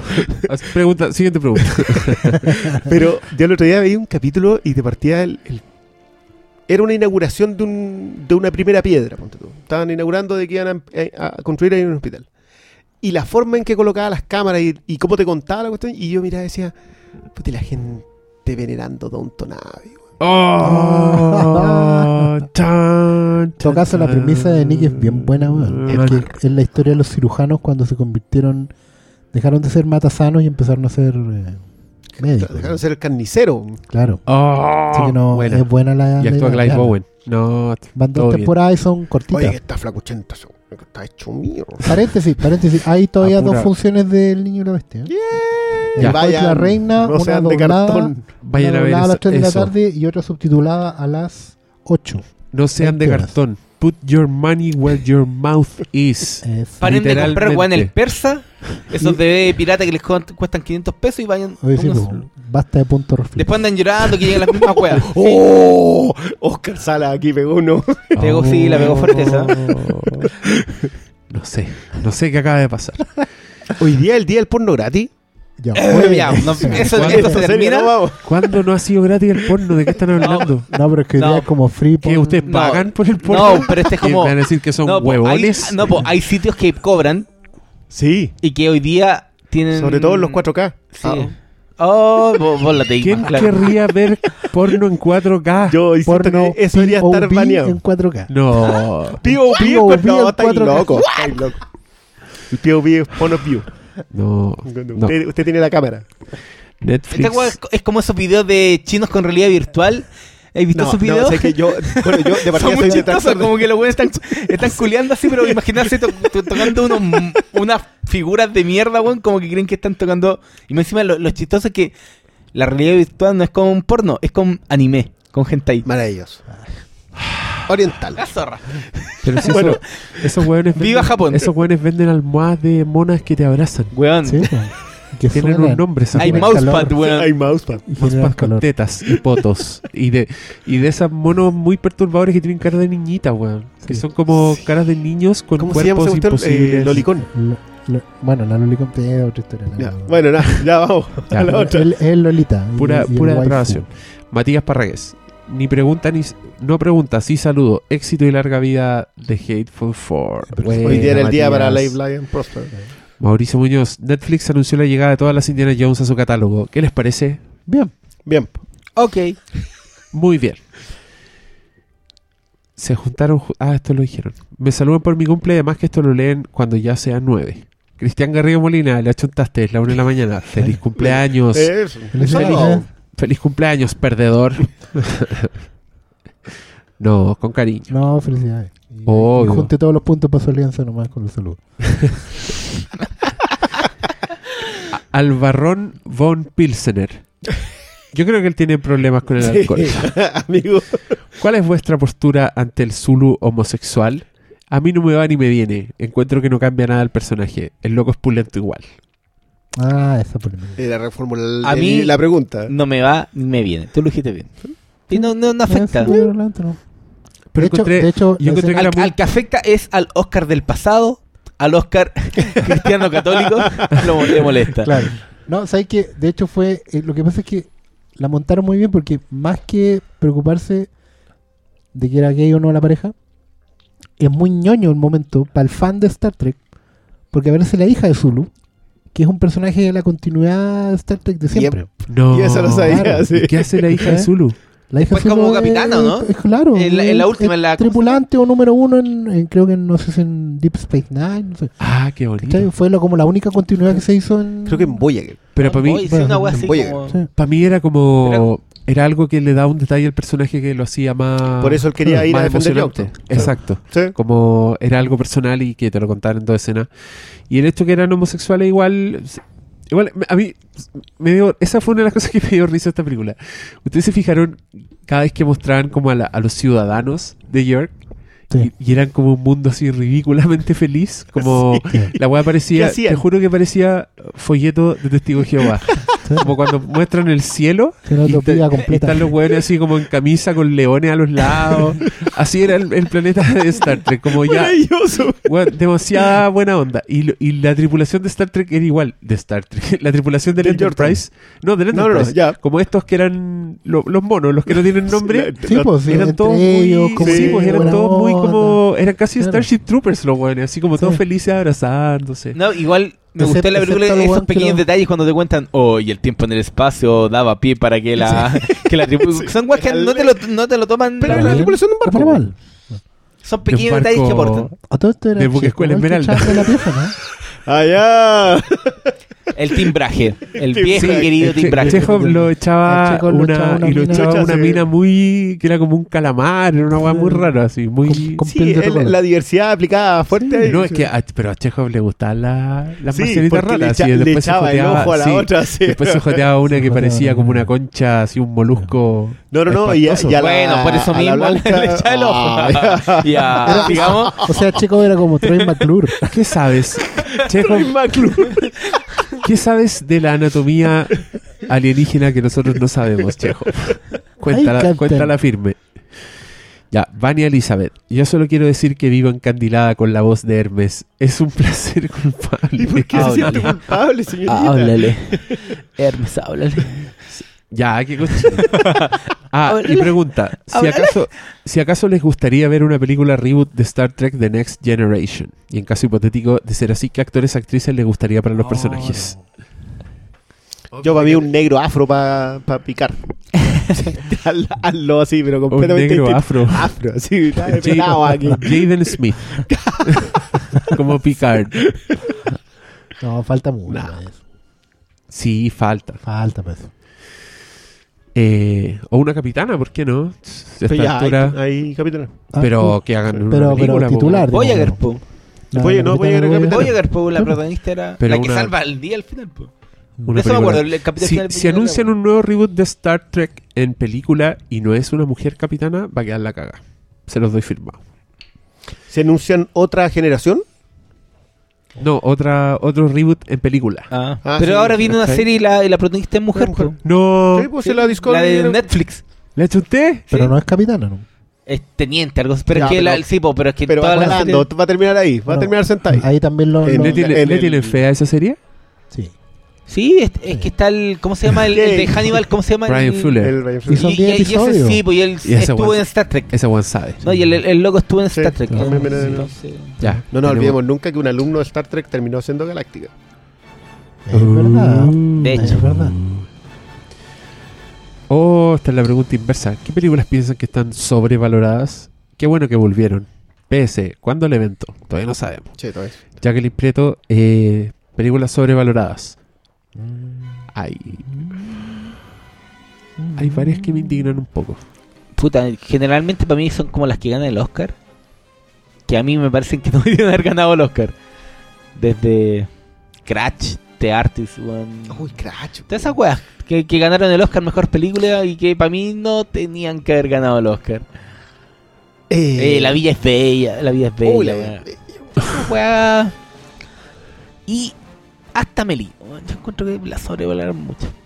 No, es que, ¿sabes ¿Qué cuál el no, no, no. Amelie? De puro hay, todo, hay todo un... No, ¿sabes cuál es el problema con Amelie? basurean Amelie. Amelie la basurean mucho y encuentro que no, no, no se lo merece. No, pero... Porque quienes fueron aficionados y aficionadas a Amelie terminaron por hacer generar rechazo. Hoy reniegan de ella. Y, y probablemente hoy día ya no se cortan el pelo con Sí, yo creo que, que el público Amelie.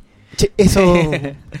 No, pero yo digo todas las películas que han ganado el Oscar y no se lo merecían. es que, ¿sabes qué? weón. Yo lo del Oscar yo creo que automáticamente está como descartado. Como que toda la gente ya automáticamente. Pero que, hay gente que Amelie- valora películas solo porque ganó el Oscar. Amelie se ganó el Oscar. No, pero hay muchas películas que sí. Amelie yo creo que no estuvo ni nominada en algo. Si puede haber estado nominada a Mejor Película Extranjera quizás. Yo me acuerdo haber visto a Amelie y haber sentido un placer impresionante. Así como estar viendo una weá mágica. Como antes de todo el odio y de que la weá se transformara en un cliché en sí misma. Como la primera experiencia, yo me acuerdo haber salido de Amelie como, concha tu madre, película buena que acabo de ver.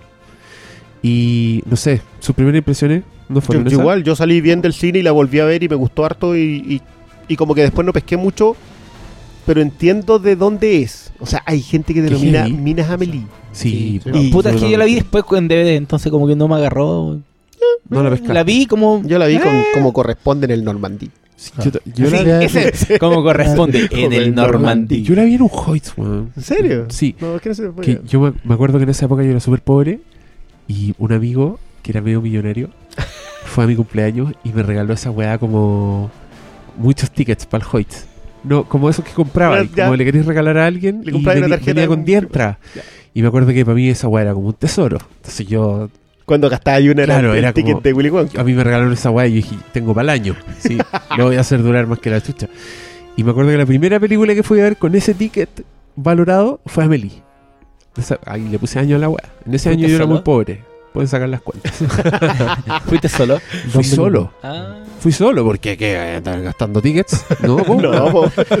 Y No, pero salí de como la era feliz, quizás. así con ganas de verla de nuevo, con la música en mi cabeza, como weón, esa banda sonora era hermosa, no sé lo Sigue que era, pero cierto que sí. El arte sigue siéndolo. Sí, No- y así que sí, no, ¿para qué?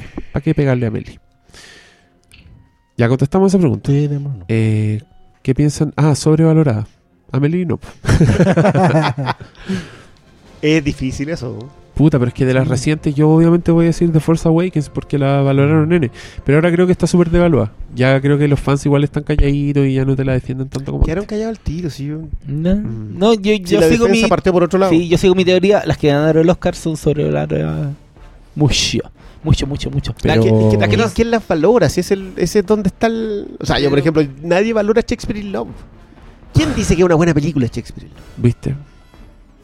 Siempre voy a encontrar algún buen que No, pero a ver, sí, pero es la excepción. Oscar. Pero es la Eso, excepción. eso no es sobrevalorar.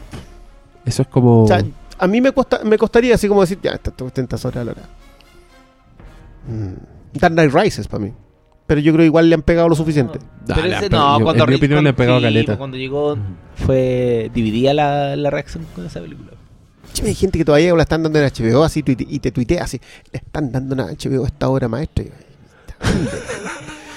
Pero dejo de pasar esa rabia. digo. Cuando hay vos que dice, Mm. chúpalo. no, ¿para qué? Sí, es innecesario. es que-. Este que es más difícil con películas recientes, porque yo también te diría Interstellar, pero yo creo que también Interstellar está súper devaluada. Como Es que, que el, no, el no, fan no, de es como que, que- mucha, y No, mucha tú- gente. yo creo que tú tratas de conversar solo con gente que la devalúe. ¿Sí? Sí. Ah, Pero porque es a ti, a ti te gusta. O sea, a mí me gustó en su momento, yo sé cuáles son sus pifias y las tengo. Pero no, serán, no, asumido, no ¿no? serán sobrevaloradas todas esas películas donde el consenso es más positivo de lo que tú creí. Eh, eh, Ese ese, es ese el es para mí el concepto de sobrevalorado. Ah, pero es que ahí podéis decir, te la podéis jugar y decir, por ejemplo, The Shawshank Redemption está sobrevalorada. ¿O no? Ya, yo no lo comparto.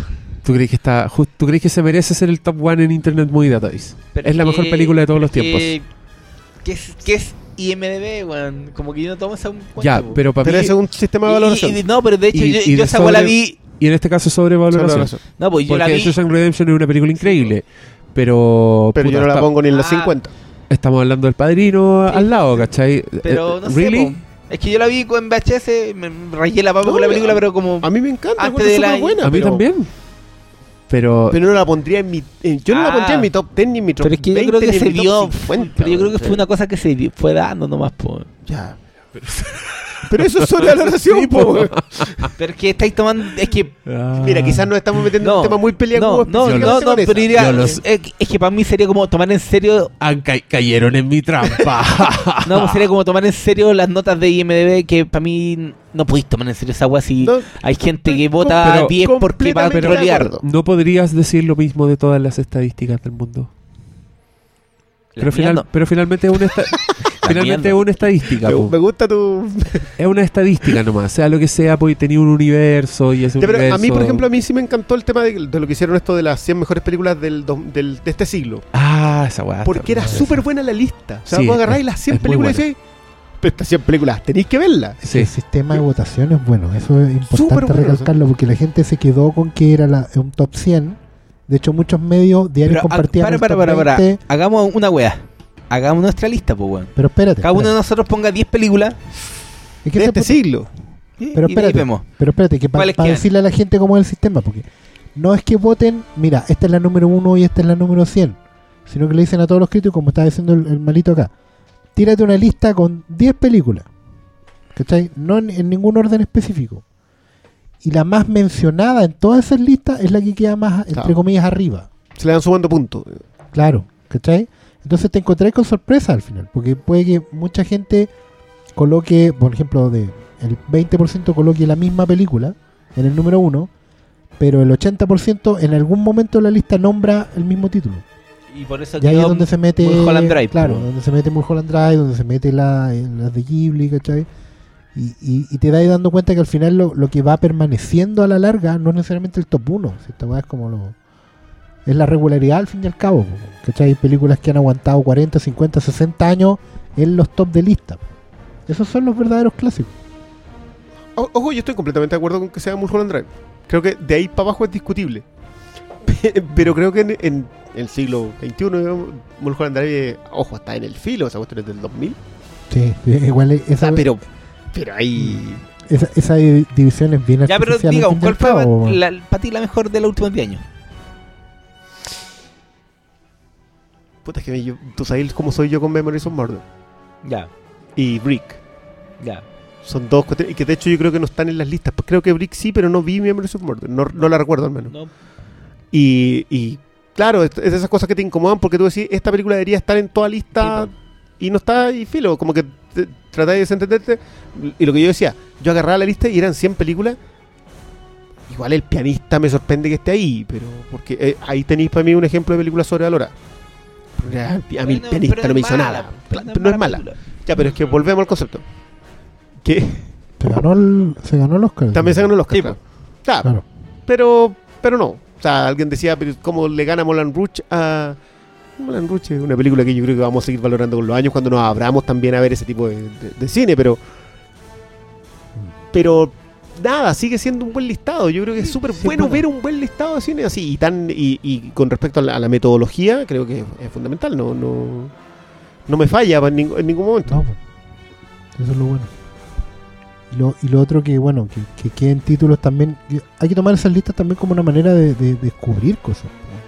Cuando tú te das cuenta que Da hay pie, una sí, po, da, da pie para buscar. Oye, claro, no hay una lista de 100 películas y hay 60 que no hay visto. Pero tú y que. había hartos directores interesantes ahí para. No, pues cuando salió muchos me decían, ¿qué opinas de la lista? Es una lista, po. ¿Cómo voy a pelear con una lista si una lista? Pero- es una lista de... Pero yo creo que es súper. Vuelvo a insistir, creo que. Lo mejor que podía hacer con una lista no es fijarte que, que tenga algo que no te gusta. O, qué- Lo o mejor qué que cosa podía está en el, con la lista es. ¿Cuántas cosas o- qué gustan? cosa está en primer lugar. ¿Por qué te fue en eso? No, o sea. Sácale el... Y aprovecha, o sea. Si, Vela, te, si te aparecen dos películas de Belatar, primero pregúntate tipo, quién diablos quién es Belatar y después de eso anda a tratar de verla. Ahora, conseguirse películas de Belatar es más difícil que. Pero, pero Claro, me hacer acuerdo dormir los niños. Me acuerdo. Porque ponte Esto tú. está alcanzando niveles de gratuidad, pero ya. Gratuito. Es la frase de la jornada. Claro, ponte tú me acuerdo y está Holly Motors de Leo Carax. Sí. Bueno, yo no la he visto, ¿cachai? Pero si ya una está hueá muy en todos rara. lados, Ya la vi así como quedándome dormido, pero... el- Pero eh, ya está en todos lados, entonces habrá que verla, po. Y ese en el fondo es el, el criterio que te tiene que primar en, en, en estas listas, po. ¿cachai? Descubrir títulos nuevos que ya por último te vaya la garantía. No, a mí... Yo quiero, yo quiero destacar lo que dijo el malo. ¿Qué? Yo la vi quedándome dormido. No, pero es que cuando No, digo. para mí es un no, po, tema. no, po, yo cuando digo que ando dormido una película que vi como a las 1 de la mañana. La vi entera, pero era como. La vi a la. Es cuando hacía el esfuerzo y estáis cansados. Sí, pues cuando la vi entera, pero estáis como ya. y yo- hay muchas películas que yo veo así y que no la habría visto en otra forma si no fuera ya quedándome dormido. Pero te quedáis dormido. ¿No? La vi entera. Ah, ya. Pero después, como fue como. La vi, terminé, apagar la tele, raja. ¿Cachai? ¿Cómo, Después pu- empecé cómo pudiste después de esa película? Es más No sé. perturbadora que la chucha. No sé, igual como vi Pink Flamingo mí- el- el- en la madrugada, pura weá así. No, pero esto es otra weá. Pues, Este- este esta- loquito tiene un Holly trastorno Motors, del sueño, Holly pero- Motors es una pesadilla, weón. Es, una, we- es como un cuadro barroco, weón. Pero es que, no, es que esa para mí es una película de madrugada, pues no la iba a ver a las 2 de la tarde, pues pierde su gracia. Tienes que verla cuando. Cuando Yo estés creo que Carax en ese sentido es muy heredero de el los primeros. del primer Cronenberg. Mm, En, sí. en- en estructura y todo eso, pero. pero eh, Oye, había con- una harta de Cronenberg, esa me- eso me gustó. sí, y, y de, la, Y de o sea, y las cosas nuevas. Claro, Sí. de las cosas nuevas. Y tiene, esa weá tiene un final que para mí es demasiado perturbador. Da- La última imagen es una weá- no es algo fuerte ni nada, pero es una imagen que a mí me, me afectó. Onda a nivel inconsciente, así. Yo creo que fue. Y ahí tenéis que reconocer el mérito del weón nomás. Porque cuando te pasa, no es capaz de ponerte una imagen así que te da una reacción tan heavy, es como, sí, bien, Claro. bien por ti. Pero es una demencia impactante. No, yo quería decir que cuando la gente te pregunta qué opináis de la lista y todo, yo creo que más bien una forma de preguntarte cuáles serían las tuyas. Más que hacerte Ya, pero opinar yo lo pregunté. ¿Cuál sería la tuya? Yo tengo claro cuál sería mi número uno de los últimos 10 Es que yo me quedé pensando desde que lo dijiste, porque una weá es tu película favorita. Mi película favorita es Mad Max, ¿Ya? del, del último, del siglo. Para mí ese sería el top one. Pero después me pongo a pensar en películas que también son de este siglo, como que para mí son súper heavy. y que han tenido mucho tiempo más para crecer en mí. Entonces no sé si, si es lo mismo, ¿cachai? Como tú pienso en Eterno Resplandor de una mente sin recuerdo, que también está en la lista de la BBC, y estaría en mi lista, y pero que es una película que yo he tenido N tiempo para apreciar y para Y pa digerir. y para digerir, ¿cachai? Entonces ahí no sé si, no sé cuál vale más. No sé si pondría, pondría Mad Max y pondría la otra también, pero no sé cuál pondría primero. A eso voy, ¿cachai? Como si el orden importara. Como, como que ahí yo estoy haciendo la distinción entre la mejor película y mi película favorita, en ese caso. Como la que me gusta más a mí o la que yo sé que tiene más... Pero también me gustó que hubiera muchas. Que Zodiac. Tú, Yo encontré que... onda, antes te habría dicho que Zodiac era una película subvalorada. Pero después de ver que apareció en esa lista es como ya. Sí, No- la, no sí en la están pocas. valorando. La no están en valorando, Yo he leído sí. muchas listas en donde Zodiac aparece justamente. No, Bien alto. creo que eso ya es, es como que. También creo que hay unanimidad acá en que una vez por Sí, todas. Zodiac merece el valor que tiene. Pero mm, sí me llama la atención que esté en tan en, en listas tan disímiles. Porque ya lo entiendo acá porque acá es de todo. Pero de repente aparece neo-noir, por ejemplo. Que a mí me encantó el concepto de neo-noir porque no es noir clásico, Ajá. pero Es el nuevo, el ¿no? nuevo noir es el mismo noir de antes. Eh, y de repente sale en investigación policíaca. O sea, en policiales y en neo-noir y en drama y la colocan como en distintas listas y siempre aparece. La Entonces, zorra. y, y eso es... Ah, pues todo esto está muy bueno el podcast de Zodíaco. El con, El, eh, con la Fer. con la fe. Con la Fer, sí, estaba muy bueno. Yo, Eso fue Ah. como que de- lo enganché más de ahí. El secreto de sus ojos, ustedes saben que yo es una película que no valoro tanto de esa misma tanda, pero, pero lo de Zodíaco me gustó mucho. Hermoso. Sí, a mí también me gustó ese, ese podcast. Ese podcast yo voy a escuchar así. Bueno, Porque, sí, sí, pues que dejar que alguien hable cuando habla mejor que uno. Ni huevo. no somos de esos. Que existen, pero no Sí, somos pero- nosotros. Eh, No sé. Oye, yo sobre la lista, yo solo quería decir que lo que me alegró que There Will Be Blood está por sobre No Country for All Men. Que me encanta, pero, seamos a mí la justos. seamos justos. Seamos justos. Bueno, el otro- ah, pero eso, la- eso explica por el Oscar también. No, y There Will Be Blood, weón, le han dado como caja en estos días en el Paramount. Y me la he visto como tres veces ya, weón. en- Yo reconozco la, la secuencia de inicio de esa cuestión, yo la debe haber visto 10 veces. No, esa weá para mí es obra Para mí es maestra. cine puro. obra- para mí es obra maestra esa película. Es mi ¿Leyeron a todo esto lo del Taik- Waikiki? El consejo que le, un le preguntó, mi hijo quiere estudiar cine, ¿qué consejo le darías? ¿Ya? Que vea 100 películas en mudo. Ah, hermoso, sí. Bueno, Hitchcock decía eso. Mm. Y sabéis que es verdad, y yo me di cuenta a mis tiernos ah, 16 años. Me acuerdo que estaba con mi amigo, el guatón, Mira. y cacha que estábamos, eh, estábamos pirateándonos de Texas Chainsaw Massacre. Porque la habíamos arrendado y queríamos copia, entonces habíamos puesto los dos videos. Mm. Pero no me acuerdo dónde estábamos, pero no teníamos un cable. Entonces solo podíamos grabar la película y verla, pero sin audio. Ah, ¿Cachai? les faltaba para conectar. Claro, la nos tele. faltaba conectar a la tele. Conectar a la tele. Entonces estábamos ahí mirando esta weá, esperando que se copiara, y nos metimos demasiado en la película, sin sonido, y ver The Texas Chainsaw Massacre sin sonido es una weá para pico. Pero Como- tenía, sí, pues tenían los subtítulos. tenía- sí, pero solo fijarte en el, en el montaje de la weá, porque esa película te tortura los sentidos, Sí. en- sobre todo al final. Entonces ver cuánto de eso, de esa tortura era de la edición, que se hace mucho más visible cuando estáis viendo la weá sin sonido, como que estáis mucho más conscientes de los cortes y de, y de los cambios de plano, porque es lo único que estáis diciendo, estáis mirando. Weón, aprendí caleta. Como que nosotros apreciamos más la película y como que dijimos, weón, esta weá fue heavy. Así como, acabamos de vivir una experiencia impactante. Y después lo hicimos con más películas, weón. Como que deliberadamente le sacamos el audio y después, mucho tiempo después, lo leí en el libro de Hitchcock en que el weón da ese como ejercicio como para ser más consciente del montaje y todo. Así que se lo recomendamos no solo Taika Waititi, sino que todos los presentes. Muy bien. Me imagino que todos acá están conscientes de que está el, el documental sobre Hitchcock eh, Truffaut. Oh, ¿en serio? Hay- hay Yo no sabía. Hay un documental sobre el libro. Sí, pues sí, lo cacho perfecto. Eh, Pero ya está. el documental está, de hecho lo editan en España esta semana y con subtítulos. Oh, Eh, hay que ver esa weá, comentemos esa weá. Y nada, yo lo vi a inglés, en inglés a Potopé. y tengo que reconocer que ver a Fincher fascinado dando una cátedra sobre vértigo debe ser una de las experiencias más lindas que podéis ver. eh. O sea, porque Scorsese lo entendí. Scorsese Claro. habla de cualquier película clásica y se lo sabe. Sí. Pero Fincher, que no da entrevista ni en sus películas, como habla de vértigo es maravilloso. Wow. Bacán. Ya. Bendigo.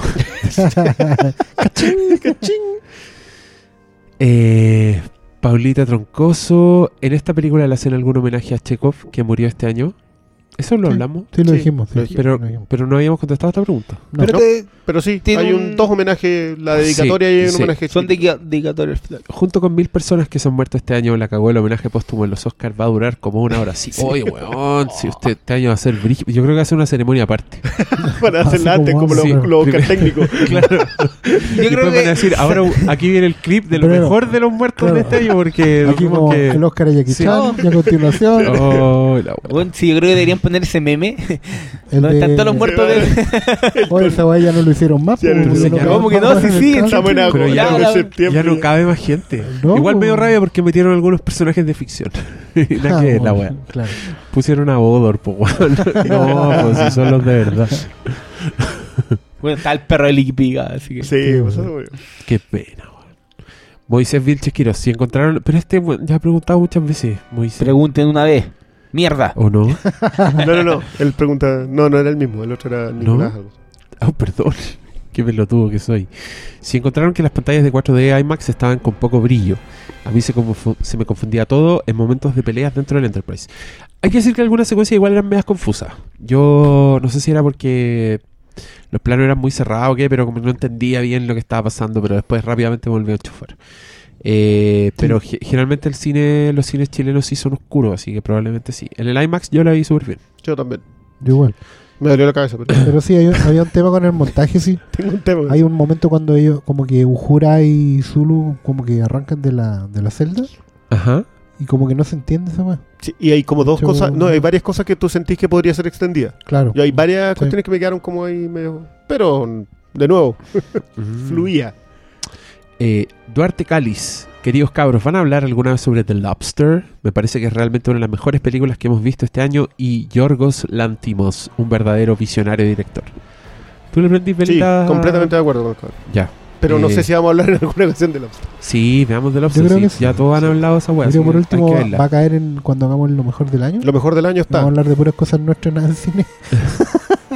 No, Lobster está ruda, pero yo muy humildemente me voy a quedar con Canino. Que es otra película. Que es la primera de. No, la segunda en realidad. De... La anterior. No, la anterior es Alps. Ah. Y esta, eh, esta es la primera que él hace con, con actores gringos. Ah. Las anteriores, las dos son. Las tres son griegas. Ya, perfecto.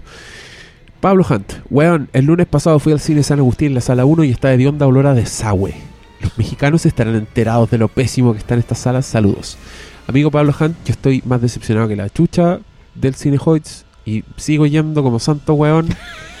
como cuando uno volvía con esa polola que no tenía que volver. Así como que sabía, que- Mala que, mujer. sabía que le iba a pasar mal. Mala. Así me pasa con el Hoyts, así saco entrada, como santo weón. Y el otro día fue una sala que estaba demasiado despacio, no se escuchaba. Da... Después estaban ahorrando volumen, no sé, estaban ahorrando parlante. Tuve que salir, reclamar, volver a entrar y esperar sus buenos 10 minutos porque la weá es todo robot, entonces no hay nadie. A ver, no hay nadie dentro de la sala. Mi recomendación, amigo, reclame. Porque a veces te regalan una entrada para que vayáis de nuevo a sufrir, pero ahí por lo menos vais gratis. Alejandro Xome, el Esta está amigo, muy buena. el amigo argentino. ¿Cuál es la comida preferida de ustedes, pero que sea tradicional de Chile? Por favor, hablemos de comida. Nosotros los gordos de alma y cuerpo lo imploramos. Eh, comida preferida de ustedes. Pero tradicional de Chile. Qué difícil. No, me- Barros Luco. Sí, un barros luco. Pastel de papa. Oh, pero expliquemos. Pues el barros luco es un sándwich que se hace con carne de vacuno Sí. en churrascos, así hechas en sartén, y con queso derretido. Es muy simple y muy rico. ¿Y el pastel de papas? Tal cual. un pastel Pero con papas. que abajo Eh, tiene pino que de tiene un pino muy similar, claro, un pino de carne muy similar que se la empanada y, Y- que va con capas de papa y se cuece adentro, el, el pino se cuece dentro del, del- de la preparación de la papa. Sí, Entonces queda dorado por pero la, encima pa- de y la papa es como un puré que se lo ponen encima. Eh, sí, yo lo he visto con laminado y lo he Ah. visto y lo he visto con puré. Prefiero el laminado. Ahora y que quede tostadito encima. Por eso, Una- yo digo cazuela de vacuno, pero con osobuco ¡Oh! y con, y con puerto verde. Y, y- pero tiene que ser con cabello ángel, no con arroz. Toma, Toma. ahí tenéis el cabello de ángel, por cierto, es un fideo. No el es- amigo. no es literalmente cabellos de ángeles. ya, eso sería muy difícil de conseguir. César Poblete, buena cabro, se les extrañó. ¿Alguno ha visto Rick and Morty? Si es así, ¿qué les parece la serie? Y aprovecho de preguntarle al amigo fílmico si la tiene. Sí, pero sin subtítulos. Está sin subtítulos. Eh, a mí me encanta, la he recomendado mucho, pero creo que soy el único que la ha visto de este grupo. Sí. ¿Sí? Aún sí. Ya. Rom Torres, dinos Hermes Antonio, ¿qué se siente el que te guste una película de monitos chinos? ¿Qué bacán encontraste el niño y la bestia? ¿Qué tan bacán encontraste el niño y la bestia? Y por supuesto, si te recomendarán otra del mismo tipo, ¿le darías una oportunidad? Saludos cabros, tengan, hagan otra Riflimcast, quiero aportar. Sí, se viene pronto otra rifa. Y yo, ¿qué se siente que te guste una película de monitos chinos? Para mí, sorpresa. Sí, no sabía qué estaba pasando. Mira, yo reconozco que no. como que me carga un, po- un poquillo la cultura que está alrededor del anime. Yo sé que me echar a gente, pero me carga el fan, el- un poquito el fan del anime, pero ya, y, y yo vi, yo, yo, bueno, yo vi Dragon Ball Z, vi Caballero Zodíaco, vi, vi toda la, vi muchas series antiguas. ¿Viste Pero- Caballeros del Zodíaco? Sí, pues bueno. Qué Y, sí, bueno, y yo, yo vi, yo vi a Andrómeda calentando a yoga con el ki, Sí, pero sí, había que, había Había que salvarlo. Había que salvarlo porque el bueno había estado congelado. Pero no sé, po, en anime hay películas que son muy, muy, muy buenas. Hasta este mismo director hizo antes. Ah, La chica que saltaba- no, pues la otra, la Summer Wars. Ah, ya. Son, son películas buenas, pero tenía Ghibli, weón, y te, te ponen eh, la tumba de las luciérnagas y te da la concha de su madre. Entonces, Qué bo- ay, Hasta la Empire la elegía entre las 25 películas más tristes Por de la historia. del yo creo que en el anime siempre encontré cosas que valen la pena, en, en- pero sobre todo en películas, más que en series. Porque en serie hay muchas cosas Sí, deseables, se la- ¿cachai? bueno, Igual para mí Samurai X... Bueno, Chihiro está en la lista de la BBC. po. Sí, sí, po. po. justamente por lo demás, pero... pero a mí me gusta más Totoro. Está bien. Ya a mí me gusta más Perfect Blue, pero... Pero estábamos hablando de Ghibli. sí, sí sé. No, pero Perfect Blue debería verla este otro perla. Yo creo que ¿Quién? Perfect Blue, Perfect Blue la ¿Quién es el otro perla? Tú, po. Ah, ya. Yo debería el verla. único que no ve acá, po. Perfect Blue. Ya, la estoy anotando en mi máquina de escribir invisible. Armando Valladares dice: Saludos desde Ecuador, cabros. Gracias por las recomendaciones. Viví un tiempo en Santiago. Mi hija es chilena.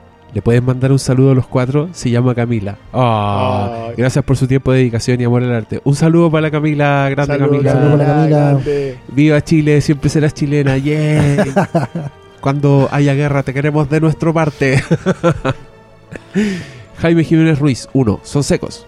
2. Hace poco fue a ver Neruda. Amé la fotografía y las actuaciones. El actor que hacía de travesti, espectacular. Pero sentí que no era lo mejor de la raíz. Algo me faltó, no tengo claro qué. Quizás solo jugaron mucho con mi cabeza entre tanta cosa de autor, ficción y personaje. ¿Cuál es su opinión sobre esta película? Tío Doctor Malo, no se enoje tanto. 4. Son ¿Cómo me enojo igual? No, pues mierda. Son secos, repitió que éramos secos muchas veces. Buena, Jaime, gracias. Eh, yo no vi Neruda. ¿Qué dicen los que vieron Neruda? ¿Quién eres tú? Malo. Malo. Yo la vi. Si usted entra al Salón del Mar, hay No, una no muy linda porque llama. Ya, No, pero es que es una película. Eh, y el, te decir que una metáfora. Porque no te, te habla de, de lo que representa Neruda desde mucha óptica. Desde el Neruda burgués comunista, que es una idea que es súper fuerte sobre Neruda, hasta el, el Neruda que quiere trascender. Está como todo eso en un, en un relato que te mezcla cosas de ficción donde donde te juegan con la idea de que los mismos personajes saben que están pasando cosas que no son reales. Para crear toda la idea de este Neruda desde distintos ámbitos. No, no, no es un biopic normal donde te cuentan la biografía de Neruda, sino que te intentan responder cómo se ve el, el- este Neruda que trascendió como el premio Nobel. weón. Eso. Y con- está, está el Neruda, el, el Neruda cachero, el Neruda que el Neruda que dejó a la hija, el, todos esos Neruda que uno ha leído y que te han hablado están en la película. Entonces yo creo que la película es valorable por ese mismo Pero yo con eso, con eso me la vendí a mí. Sí, pero yo creo que el relato no está completamente cuajado para, Jugó con mucho. para la ambición que tiene, sí. Ya. Pero no, es- súper... Y, la fotografía, toda raja. Yo creo que hay que verla. Hay que verla. A mí me gustó por lo que es. Pero no me voló la cabeza. A mí me gustó más no. Ya. ¿Cachai? Que, que también es la que más me gusta a mí. Creo que la que está mejor hecha. La que, la- o sea, la que mejor conjuga su ambición de narrativa y, con, y, con- de discurso. Y, y con la manera de contarlo. Y ¿sí? la manera de contarla. Claro. Aquí no sé si lo contan tan, pero tienen momentos la raja Neruda. Que el, el de Faría, el que hablan ahí del transexual. Que, que habla un. Que interrogan como un loco que estuvo con Neruda mientras lo están persiguiendo del gobierno y el, el tiene tanto respeto por Neruda que no lo va a entregar. Vean la película. Pero no esperen un biopic normal, que es lo que esperaría el 99% de las personas. Oye, eh, quedan N preguntas, pero son las 2 de la mañana. Y ya como 4.000. Y Empezamos a las llevamos- 11, weón. Llevamos 2 horas Con el 25. entretiempo no Dos horas Dos horas 40 y 25. no. Ya, pero aquí Ya. nos estamos así poniendo que- al día con todo, Sí. con la gente. Sí, nos echamos de menos. Queda pendiente hablar de Gene Wilder de la película Young Frankenstein, Oh. que en algún minuto dije que íbamos a hablar ahora, Sí. pero no, se murió Gene Wilder, que nos dolió mucho, y yo me repetí Young Frankenstein y quería darle cuerda a Oscar Salas para que hablara. pero esto es un teaser del próximo programa. Y también estén atentos porque les voy a avisar de la próxima rifa y del evento donde vamos a ver aliens con público. Así de, Eh, así de pulento va a ser ese evento y tiene que resultar. Así que- Necesitamos auditorio. Sí, si alguien tiene un salas, auditorio, si alguien sabe tiene un lugar favor. o algún contacto, siempre hay gente que quiere hacer actividades. Oye, yo soy de Ah. una universidad y tenemos un auditorio, no sé qué hacer. Ya, esas personas, préstennos el lugar, vamos, le hacemos el evento ahí mismo, llenamos de gente y lo grabamos y nos queda hermoso. Así que pronúnciense. sí. Somos todo oídos y estamos muy dispuestos. Y despídense, cabros. Yo- bu- yo quería- ¿Qué quería? A ver, una pregunta más. Es que había alguien hablar que acá, o sea, que acá hablaba del Chucha, TIF ya, del, voy a y del meterle- Telluride. Voy a meterle despedida por la raja. Ya, pero ese- nada, que, que dice que para él el tema es el hype que viene con las películas de los festivales. Y, y yo creo que en realidad las películas de festivales no, no deberían correr el mismo hype. Ya eso ya nos los, ven- nos los venden por otro lado y, Sí. y no deberíamos hacerlo por eso. Y así que ya, eso ahí está la despedida. esa es tu despedida. Ya, gracias, Cristian. Ya. Que estén muy Ya, bien, amigos, y estaremos hablando de Frankenstein muy pronto. It's alive, it's alive. Yo les deseo que estén todos muy felices, sean, estén todos muy contentos a futuro y que ojalá puedan leer mis menciones. Twitter, ponte las pilas. Jack, arregla la wea.